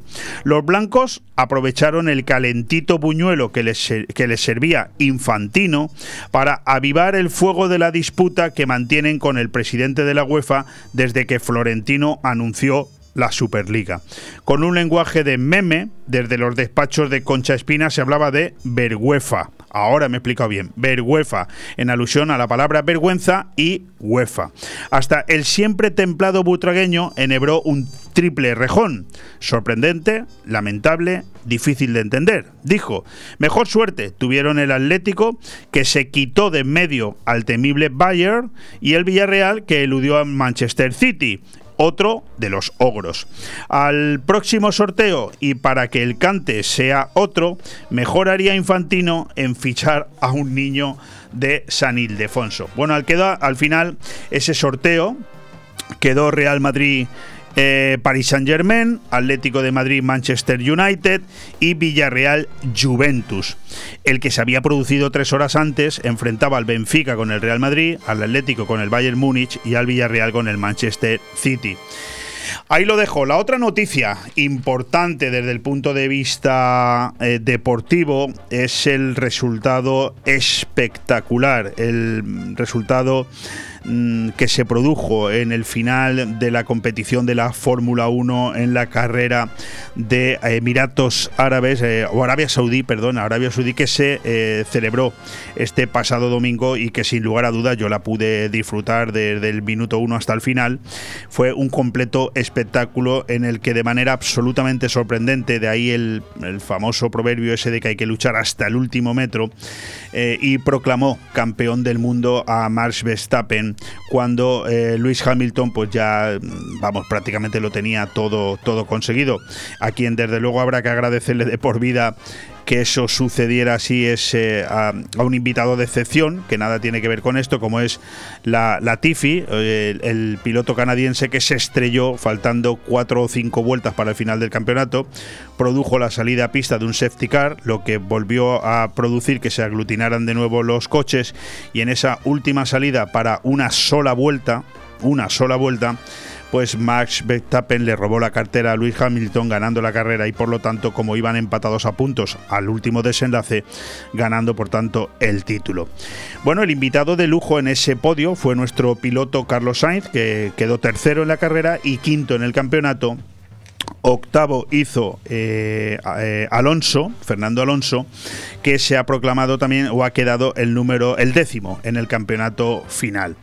La, lo que hoy podemos leer en algunos medios es ese Luis Hamilton que a un mes de cumplir 37 años y que ha dominado el ciclo híbrido con un Mercedes estelar durante los últimos 8 años, eh, para la nueva reglamentación de 2022 veremos qué pasa porque está previsto que se igualen todos los coches y él mismo ya amenazó, eh, bueno, cariñosamente, pero amenazó el año pasado cuando tardó tantísimo en renovar su contrato con Mercedes, eh, si continuaría o no en el mundo de la Fórmula 1. Bueno, está todo por ver.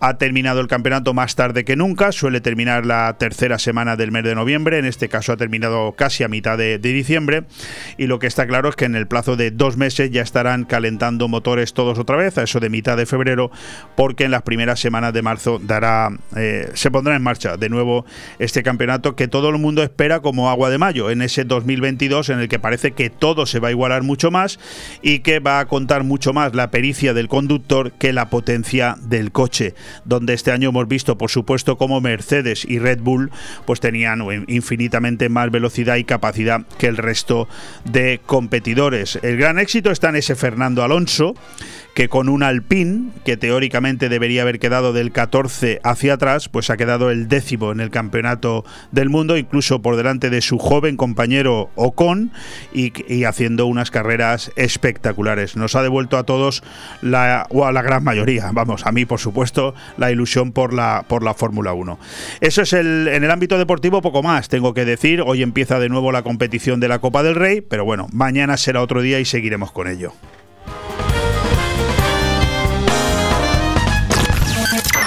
Radio 4G Benidorm, tu radio en la Marina Baja. Hola, soy Manuel Palazón Martí, director de la rondalla Manchega Tramontana y de grupos de teatro como Catarsis y Tosal. En nombre de mis compañeros, felicito la Navidad 2021 y un próspero año nuevo 2022. Vivan el teatro y la música. ¡Espartanos! En Inmobiliaria Empire vendemos tu casa en 35 días. Hola, soy Miguel Rizquez, gerente de Grupo Inmobiliario Empire. En Grupo Inmobiliario Empire tenemos más de 5.000 clientes compradores y contamos con las 5 estrellas en Google, que nadie puede decir lo mismo. Encuéntranos en Avenida Los Almendros 9 y en www.inmoempire.com y en el teléfono 966 10 66 19. Empire hace sus sueños realidad. Celebra la Navidad en Benidorm Palace. Los días 25 y 26 de diciembre reúne a familiares y amigos en una fantástica cena elaborada para la ocasión, amenizada por Terra, el espectáculo de Benidorm Palace y con la música de la orquesta New Bamboo. Y si tienes comprometida la cena, puedes venir directamente a disfrutar de la actuación. La Navidad se celebra los días 25 y 26 de diciembre en Benidorm Palace. Información y reservas en el 96 585 1660. That. En Construcciones Nocete creamos espacios únicos para que llenes tu casa de vida, luz, amor y buenos recuerdos. En Construcciones Nocete encontrarás el diseño perfecto para que tu hogar tenga el estilo de vida que estabas buscando. Espacios sencillos y funcionales para convivir haciendo realidad la casa de tus sueños. Construcciones Nocete, calle Islandia 6, local 4. Teléfono 633 52 76 79. Benidorm. ¿Buscas el lugar perfecto para relajarte y disfrutar de la mejor gastronomía? El acogedor restaurante del Hotel Don Pancho ofrece el buffet más reconocido de Benidorm. Nuestra exquisita cocina incorpora las mejores recetas mediterráneas, así como una innovadora y creativa cocina internacional. Déjate sorprender con nuestro original show cooking, una experiencia única que no puedes dejar pasar. Hoteldonpancho.es, un oasis de paz en el corazón de Benidorm. Aire Fresco. Programa patrocinado por Hotel Don Pancho, Fomento de Construcciones y Contratas, Exterior Plus y Actúa, Servicios y Medio Ambiente.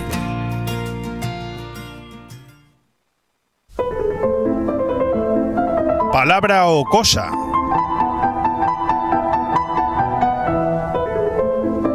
Con Luis Mayor y Guillermo del Pino.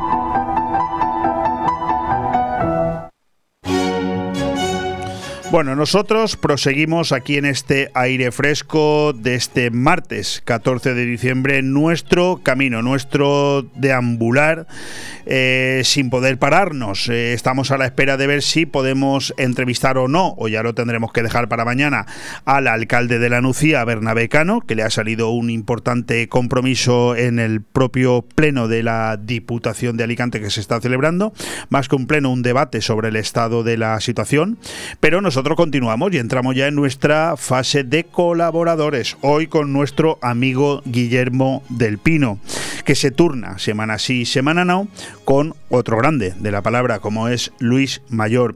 Ellos se han empeñado en llamar a esta sección palabra o cosa, perdón, pero mm, yo voy conociendo ya bastante a Guillermo del Pino y Guillermo lo que es es un enamorado de los eh, de las ciudades por las que mm, transita su vida, fundamentalmente Nueva York, Valladolid y Benidorm, y un apasionado también de la poesía. De hecho, hoy se empeña en que la sinopsis del tema que vamos a tratar hoy sea ese, el amor y el desamor en la poesía. Eh, Guillermo, ¿qué tal estás? Hola, buenos días, Leopoldo. Pues aquí estoy, plácidamente esperando a mi intervención. Bueno, Eh, plácidamente dentro del frío que hace aquí, pero vamos, ¿Dó- bien. ¿Dónde estás? En Valladolid me encuentro. Ah, estás en Valladolid. Yo es que tuve ocasión de tomarme un café contigo el otro día y estabas en Benidorm. O sea, eh, te, mueve- te mueves bastante, ¿eh? Ya es que me ha tocado venir eh, a fin de año, voy a pasar aquí las Navidades y aquí estoy disfrazado de soldado ruso, eh, pero soldado ruso de, de la, de la batalla de Stalingrado, eh, con visera de orejeras y, y, y- forrado de... Pero estás de- en, de- ¿estás en Valladolid capital o, o en algún Sí, en- pueblo? En Valladolid capital. ¿Y ¿no? tanto frío hace hoy ahí? No mucho, hay 6 grados. No, este año hace men- menos frío que el año pasado. Mira. Pero vamos, Sí, no, pero ahora bueno, mismo- escucha, 6 grados, escucha, 6 grados es frío, ¿eh? Sí, claro. Aquí estoy. Si hiciera cero, pues no, porque cero es ni frío ni calor, cero grados. Pero, pero Eso claro, digo yo, 6. claro. Pues hay 6 grados y no sé, sube a 11 grados. A lo mejor hay algún día que ha habido 11 grados y luego por, por la, de la madrugada no sé porque no me levanto a ver, a ver lo que hace, pero vamos. Bueno. Rozando los 0 grados. Hoy te empeñas en hablarnos del amor y el desamor en la, en la poesía y sé que lo quieres ir definiendo, primero una definición del amor y luego proseguimos, ¿no? Empezamos por ahí. Efectiva- Efectivamente, yo voy a hablar del amor, pero que no se asuste nadie que no me voy a declarar, no como, como los yanquis que se declaran en los partidos de béisbol, no, no. Yo voy, a hablar del, de, se me ha ocurrido hablar del tema del amor y el desamor y los diferentes tipos de amor que hay. Eh, estas divisiones o que he hecho yo eh, son versión Guillermo del Pino, porque claro, si me oye un psicólogo un sociólogo, me dirá que, no está de acuerdo, no lo sé.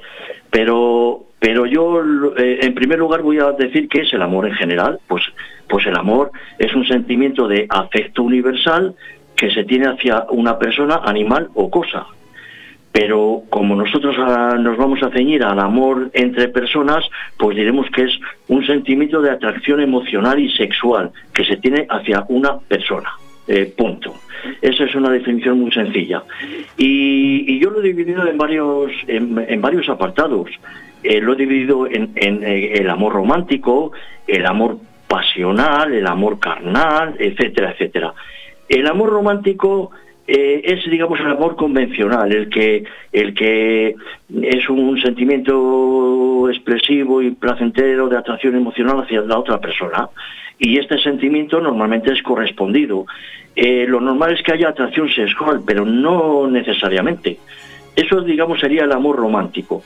El amor pasional, el amor pasional y el amor carnal pues es el amor de atracción sexual, eh, de, deseo, de excitación.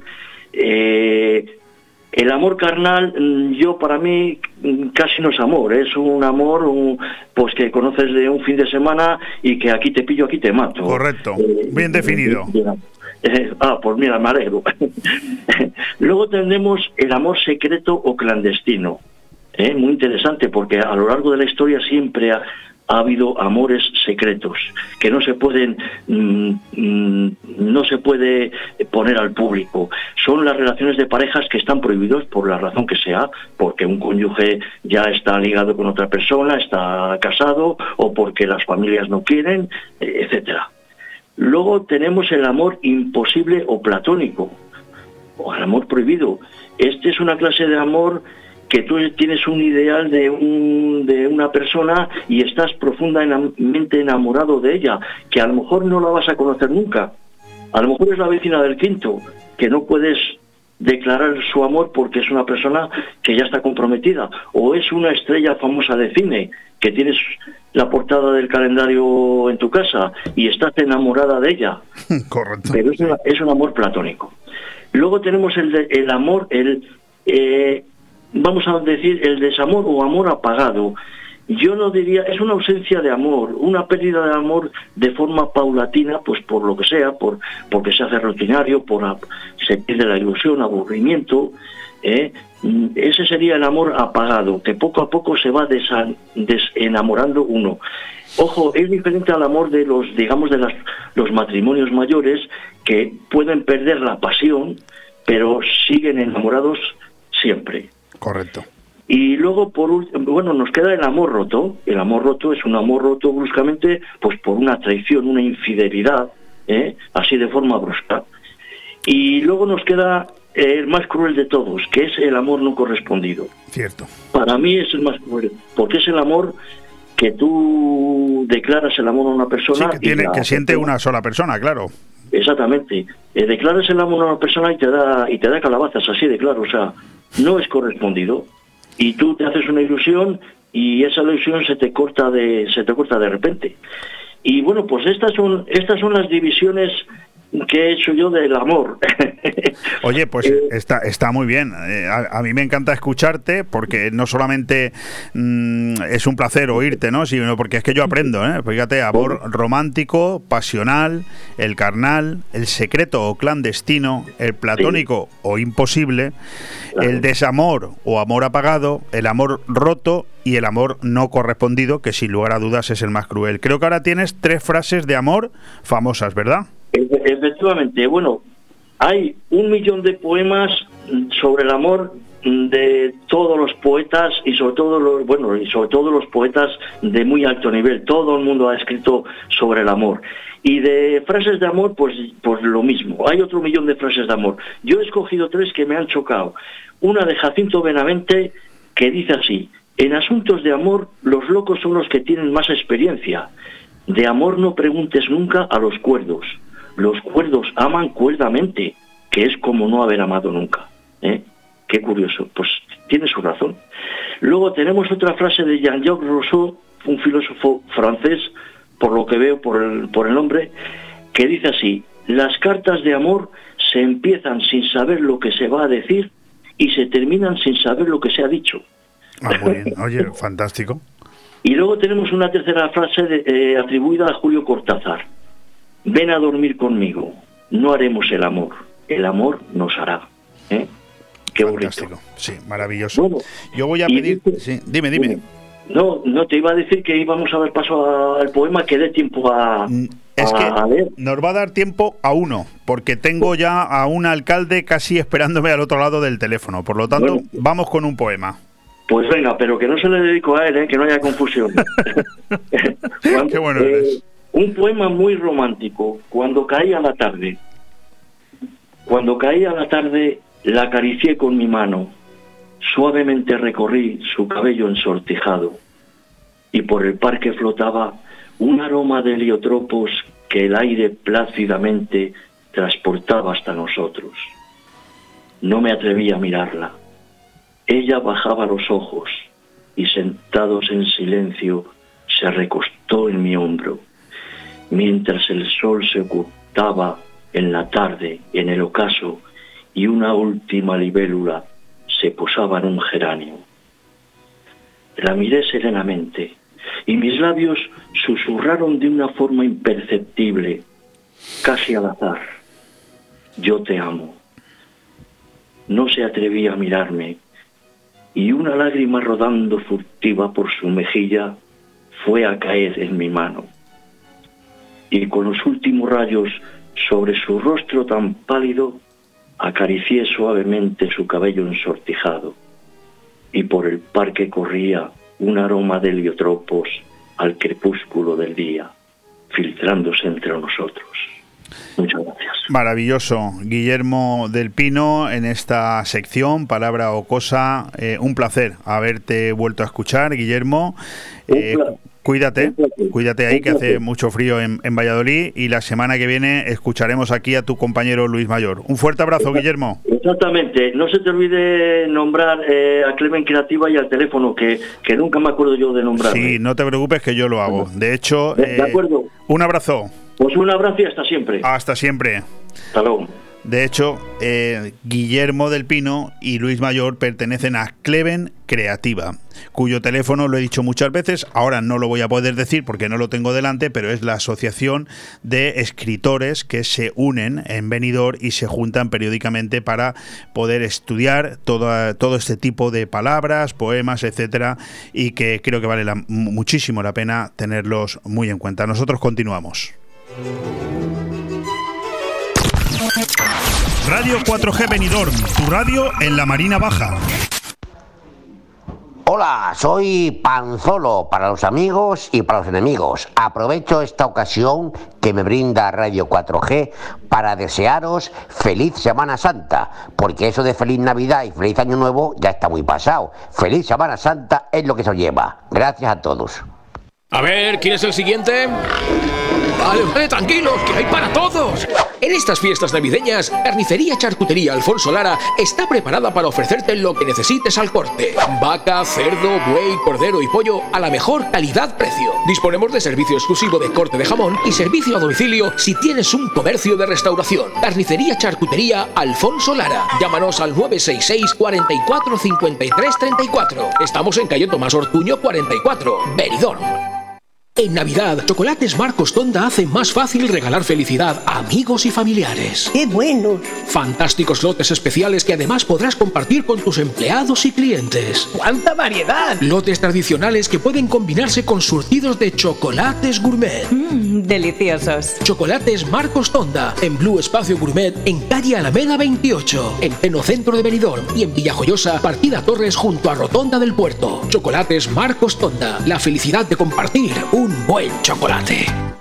Ahora, con Inmobiliaria Costa 3, si efectúa la reserva de un chalet de su promoción Dimalvir Villas antes del 31 de diciembre, le obsequia con una semana con todos los gastos pagados en un hotel de 5 estrellas en Maldivas para dos personas o su valor canjeable por mejoras en el chalet o mueblamiento en la vivienda. Dimalvir Villas, un toque de clase en el Albir. Más información en el 616 66 24 64 y en la web www.costa3.com. En Clínica Dental La Higuera seguimos ofreciendo los mejores tratamientos personalizados para tu salud y estética dental. Seguimos teniendo la mejor odontología preventiva e infantil, ortodoncia, implantología, estética dental. Seguimos mejorando y por eso lo hacemos desde nuestras nuevas y mejoradas instalaciones en la calle Venus, esquina con Tomás Ortuño de Benidorm y en el teléfono 96688 9858. Clínica Dental La Higuera, tus dentistas de confianza. Aire Fresco. Programa patrocinado por Hotel Don Pancho, Fomento de Construcciones y Contratas, Exterior Plus y Actúa, Servicios y Medio Ambiente.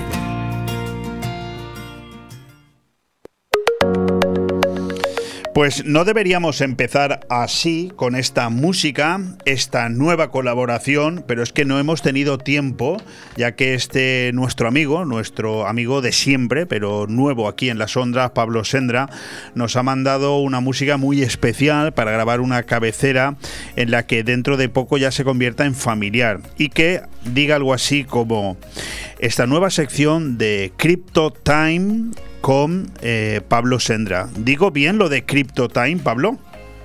Bueno, no, no está mal el nombre, teniendo en cuenta que además, bueno, pues eh, soy relojero de profesión, ¿no? O sea, un negocio. Un Sí, sí, sí, no, está, está, está muy bien. Además te sales un poquito de lo habitual. Bueno, Pablo Sendra va a convertirse, de hecho ya lo está haciendo, en un nuevo colaborador de esta casa. Eh, hasta hace muy poco, hasta la pasada semana, la anterior, tuvimos aquí a Andrés Heredia y Evangelina Rincón, que cada martes, al finalizar el programa, nos hablaban sobre temas que tenían que ver con la liberación del ser. La verdad es que a mí me encantaba escucharle. Me pasaba un poco como a Manolo Sasplanelles, que me decía, oye, no entiendo casi nada de lo que dice Andrés, pero me encanta, me, me parece súper eh, sugerente y además lo dice, bueno, pues con un tono y una evocación que la verdad es que da gusto escucharle. Vamos a ver si con Pablo cambia la cosa y de lo que nos tiene que hablar entiendo algo. Ya les digo que el tema, bueno, he dicho el título, ¿no? Crypto Time.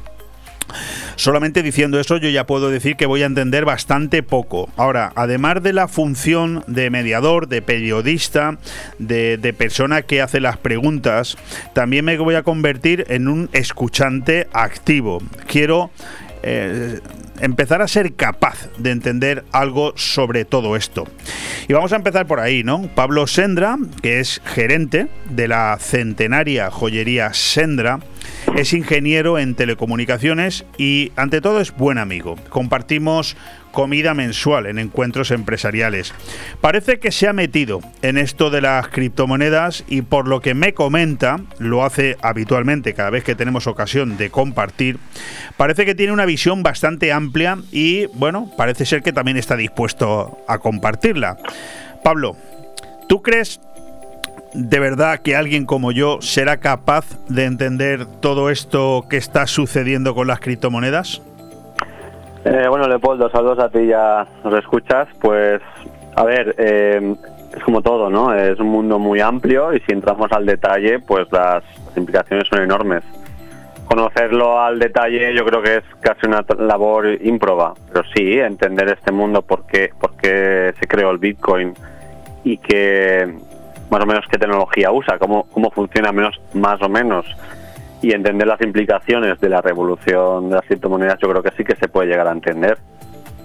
Yo creo que eso sí que lo podemos explicar y además, eh, si me das la oportunidad, que parece que me la vas a dar, eh, tenemos tiempo y podemos eh, día a día, bueno, semana a semana, mm, ir explicando cosas, que la gente entienda todo esto y conozca todo lo que se puede hacer, porque no se trata solo de que uno pueda comprar criptomonedas, hay mucho pues yo creo que sí podemos eh, tratar de explicarlo y que hacer que se entienda, que es lo importante, ¿no? Bueno, yo, yo soy periodista y me ciño a los datos, entonces yo voy a empezar por la parte principal, por el principio, ¿no? Lo cierto es que el 3 de diciembre de- del 2009 es cuando se lanzó el Bitcoin, ¿no? Y que son ya pues más de 12 años, ya empezamos, ya encaminamos el, el- el año número 13 en esta revolución tan grande, bueno, mm, preferiría que fueras tú el que siguiera y que nos lo fueras explicando. Bueno, perdóname p- puntualizarte porque ahí me equivoqué cuando te lo dije, era el 3 de enero del 2009. O sea, Ah, o sea, ya empiezas a engañar. 2009. Tú quieres Sí, que yo te entienda No, no, me equivoqué, me equivoqué. No, me equivoqué porque es que como cumples en diciembre. Bueno, la cuestión es que sí, en el 3 de enero, digamos que empezó el Bitcoin a funcionar. ¿Vale? Han sido casi 13 años, ¿no? Y la revolución que ha supuesto esto, eh, pues es eh, lo que llamaríamos el mundo de la escasez digital. Sería muy difícil resumirlo todo, ¿no? Vamos a tratar de hacerlo, pero es complicado, poco a poco. Pero la idea es que mm, estoy convencido de que sí que podemos pincelar eh, to- todo lo que implica, ¿no? no solo el Bitcoin, sino todo lo que implica. Y, mm, y bueno, hasta dónde podemos llegar a exprimir el mundo de las criptomonedas, ¿vale? Y, y entender todo esto, de dónde viene y hacia dónde vamos, eh, qué es lo que hay y hacia dónde vamos, pues yo creo que nos dará una visión bastante amplia. Te he oído hablar de escasez digital y yo no sé, añado, ¿qué es esto? Que porque a mí me ha llamado la atención. Por empezar por algún lado, ¿no? ¿Qué es escasez, digital? Sí, bueno, es que una cosa que se dice sobre el Bitcoin es el que es que es la primera tecnología que nos proporciona mm, escasez dentro del mundo digital. Tú entiendes que en un mundo digital, pues uno puede copiar una foto, un audio, un vídeo, un programa y copiarlo y pegarlo cientos de miles de veces sin que se pierda nada de calidad. Por lo tanto, los activos que llamaríamos digitales pues no, no son escasos. La escasez puede ser pues de ancho de banda, de capacidad de disco duro, de procesamiento, pero en ningún caso de lo que es el activo digital. Bueno, pues la tecnología de Bitcoin se propuso precisamente para eso, para crear un activo que sea escaso, porque qué valor puede tener, por ejemplo, el dinero si uno lo puede imprimir en su casa todo el que quiera. Pues no, no la tiene, ¿no? Pues no, teóricamente no. Por eso el Bitcoin supone la escasez digital. Explícate. Pues yo es que no, no, no entiendo, no a entiendo nada. Para entender Bitcoin, lo primero que deberíamos entender es qué es lo que lo motivó y cómo se creó inicialmente, ¿vale? La idea es que los gobiernos retiraron el respaldo del oro que tenían las monedas en el año 1971, el 15 de agosto, de agosto, de hecho, de 1971 Nixon retiró lo que se llamaba la ventanilla del oro. Y desde entonces, el dinero como lo conocemos, el dinero fiduciario, no tiene respaldo ninguno, a pesar, a pe- a pesar de lo que algunas personas o la mayoría creemos, ¿no? No tiene absolutamente ningún respaldo. Entonces, la consecuencia principal de que no tenga respaldo en oro es que uno, los gobiernos, los que tienen ese poder, pueden emitir toda la moneda que quisieran, ¿vale? Y al hacerlo, ¿qué es lo que sucede? Que si uno tuviese una impresora de dinero, eh, ¿qué valor tiene ese dinero? Si es papel, bueno, pues tiene el, va- el valor de las monedas que ya hay en, en circulación, que lo que hace es retirar una parte de su valor, o sea, se crea una inflación. Eh, como dijo creo que fue Mises, eh, la inflación, el proceso inflacionario es en todo momento y en todo lugar causa de la política monetaria. O sea, y lo que sucede es que para que no se evalúe en exceso el dinero, que claro, si uno imprimiese el que quisiera eh, rápidamente, este perdería su valor, lo que hacen los gobiernos en contrapartida es subirnos los impuestos a las personas y a las empresas. Ya que así, pues como tenemos que pagar más impuestos, pero tenemos que pagar en esa moneda, pues mm, se crea como más necesidad de esa moneda, ¿no? Bueno, yo veo aquí que según dices tú, el dinero eh, no vale nada. Eh, los impuestos solo pueden que subir y el nivel de endeudamiento ha de ser cada vez mayor. Explícamelo. Vale, pues básicamente es cómo funciona el dinero. Eso lo, lo vemos y casi lo sufrimos. No significa que tú estés particularmente más endeudado, pero como sociedad lo estamos, ¿vale? El sistema monetario actual básicamente es un esquema Ponzi. Y el dinero, pues si no vale ¿Qué- qué- cero, qué pues se le significa aproxima. Ponzi? Pues un esquema Ponzi es un esquema en el cual, bueno, pues el típico timo piramidal. Tú me das mil euros y yo en un año te doy dos mil.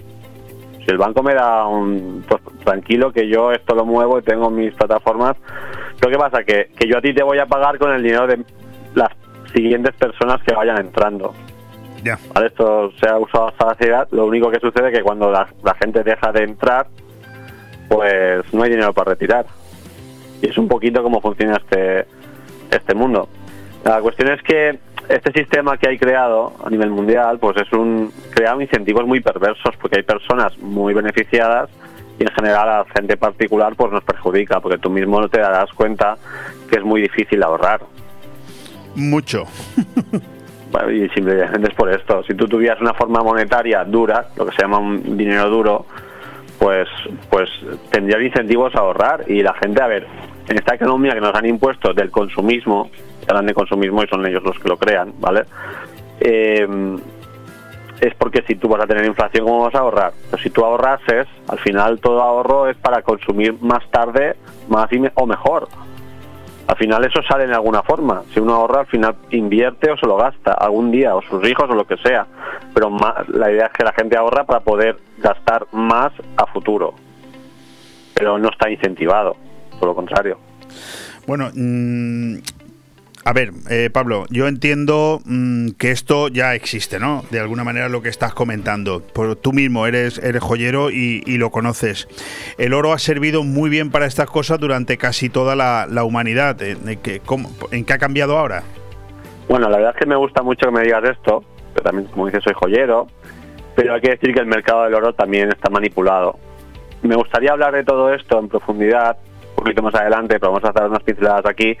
Y bueno, sí, yo pienso que el oro es una buena forma de, ahorrar, por lo menos, pero está manipulado, ya que eh, pues imprime mucho oro en papel también, ¿vale?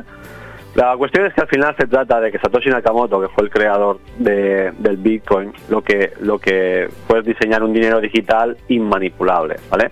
Una forma monetaria que no es inflacionaria, ¿vale? De hecho es deflacionaria y que es inconfiscable. Lo presentó en forma de white paper, digamos que es una especie de descripciones de sus las conclusiones de sus estudios y cómo debería ser el Bitcoin y después se puso a trabajar con un grupo de gente que programaron las primeras versiones del Bitcoin, sus nodos y, y los primeros mineros, ¿vale? Que empezaron a minar los primeros bloques, ¿vale? Y fíjate tú que en el primer bloque que se minó el 3 de, dicie- el 3 de enero del 2009, pues incluía el texto de la portada de un periódico inglés que anunciaba el segundo rescate a un banco. O sea, esa es la idea, sería fundamental, que a los bancos irresponsables se les rescata dos veces si es necesario y a las personas se les deja perder sus casas, a las empresas quebrar, vamos, pero a los bancos nunca jamás. Y estos procesos de quiebra, rescate y fusión forman parte del sistema. Básicamente el Bitcoin fue una reacción casi de rabia por la crisis que hubo en el 2008. Hablar de algunas cosas que, que entiendo y evidentemente cuando nombras todo esto de los bancos a muchos se nos ponen los pelos de punta, pero de otras no, como la minería y, todo esto. Al final, mm, ¿qué, qué es el Bitcoin? Vale, vamos a ver. Lo propuso eh, Satoshi fue crear un sistema que se llama blockchain. O sea, Bitcoin eh, al final es la representación de una blockchain o cadena de bloques, ¿vale? Que es un sistema distribuido que se llama P2P o entre pares, como, el- como BitTorrent, igual te suena, para compartir archivos. Y lo que hace esa red es mantener un libro contable de todos los monederos que hay, ¿vale? Que están protegidos con una llave criptográfica, se llama una llave tipo pública privada, mediante lo que se llama el proof of work o prueba de trabajo, que es lo que se conoce como minería. Eso es básicamente cómo funciona, muy resumido, el Bitcoin. Vale, pues ahora viene la pregunta del millón. ¿Y eso de la minería qué es? Vale. Me gustaría mucho, pues bueno, explicarlo todo en detalle, pero un poco complicado. La idea es que eh, esta, esta idea del proof of work, de la prueba de trabajo, ya, ya se- se conocía. En los años 90 se propuso como solución para el correo basura. Si tú cuando envías un email, digamos que tu ordenador tuviese que hacer unos cálculos matemáticos que le llevasen 30 segundos, por ejemplo, costosos, pero que validasen ese correo, pues a ti no te supondría una grave molestia. Tú envías un correo, el programita hace los cálculos que tiene que hacer para validar ese correo y ya está.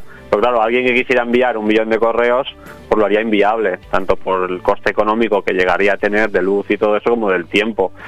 Entonces, bueno, pues eh, con la minería lo que hacemos es, darle seguridad a la red y a las transacciones, porque uno no podría, eh, digamos que provocar lo que se llama el doble gasto, que sería, como es una red distribuida, no hay un sistema central que regule cada una de las transacciones, pues una persona que tuviese, por ejemplo, un Bitcoin le podría mandar un Bitcoin a una persona, ¿vale? Que lo validaría un nodo y ya, pues sí, este hombre tiene un Bitcoin de saldo. Y a la vez hacer lo mismo por otro nodo, otro canal, ¿vale? Como tiene que hacer unos cálculos, pues eso va a tardar, le va a costar y además que al final la red, una de las transacciones la va a tirar para atrás, no le va a compensar. ¿De acuerdo? La minería lo que hace es darle seguridad a las transacciones y a la vez digamos que cada bloque, el bloque tienes que entenderlo, ya que blockchain es como un libro contable, un bloque vendría a ser una, una hoja. Tú vas haciendo transacciones y vamos llenando esa hoja. Y cuando se cierra, cuando se llena, pues hay que validar también esa hoja. ¿Vale? Pues eh, durante el proceso de minería hace esos cálculos que validan esas hojas y a ellos, a los mineros se recompensa con bitcoins de nuevo, de nueva acuñación. Y eso por eso la gente lo usa como actividad económica. Tú puedes dedicarte a la minería. Bueno, yo, yo mm, sinceramente tengo que decirte, Pablo, no, no, no te lo tomes a mal, que si entendía poco de Bitcoin escuchándote, la verdad es que mm, cada vez entiendo menos. Ojo, te explicas como un libro abierto y, y- y lo haces fenomenal, ¿eh? Nada que objetar. Pero esto me da a mí la sensación de que tiene que ser muy, muy, muy complejo meterse en este mundo. ¿eh? De hecho, tú hablas de nuevos bitcoins, ¿no? Y, yo, pues, yo empezaba a pensar que el suministro era estático y que el bitcoin no era inflacionista, mm, lo cual, no sé. Bueno, yo confío que al final se entienda todo, lo, lo cosemos todo un poco, ¿vale? Estamos resumiéndolo mucho, pero la idea de los nuevos bitcoins se trata de que Bitcoin es un sistema que es bastante estático en eso, no es inflacionista porque está perfectamente definido y al final de todo el proceso solo habrán 21 millones de bitcoins. No van a haber nunca jamás ni siquiera uno más, solo 21 millones. Pero no todos esos bitcoins están ya, digamos que, impresos.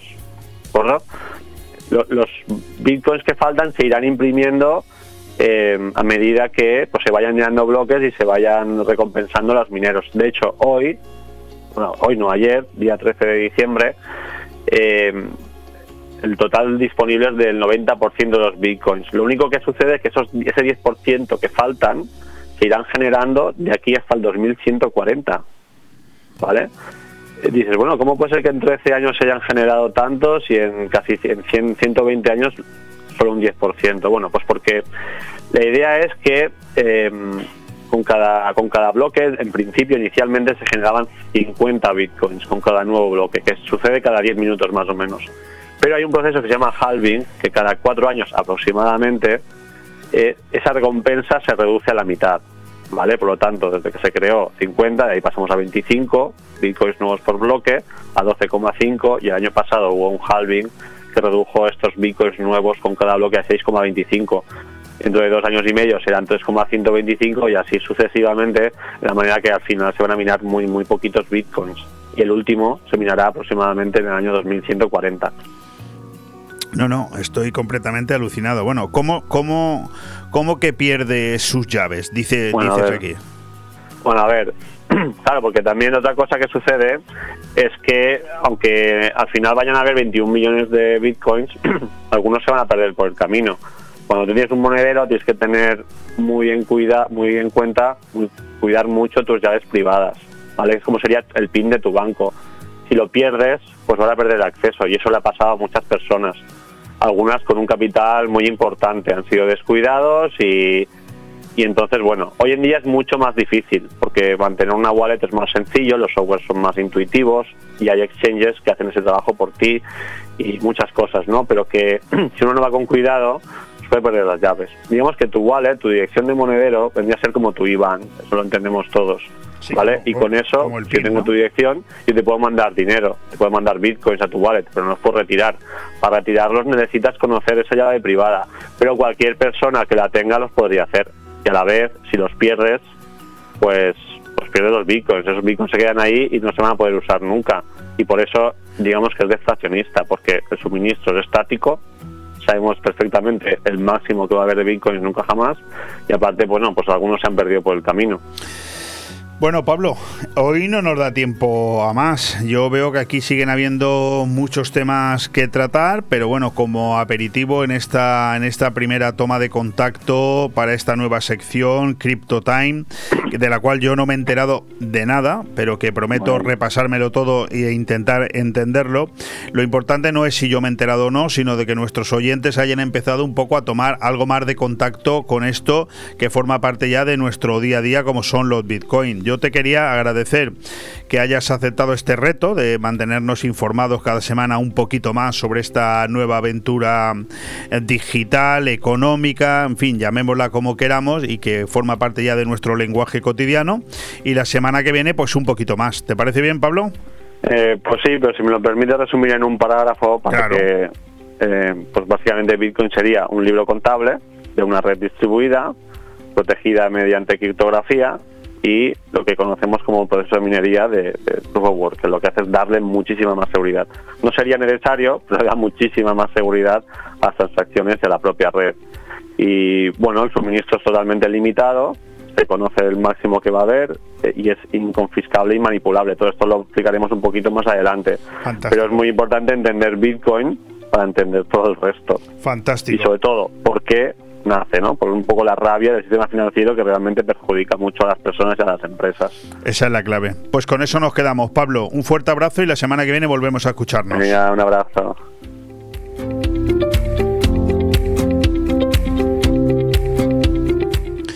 Pues eh, prácticamente ya finalizando este programa en el que nos quedan aproximadamente dos minutos, algo menos de dos minutos.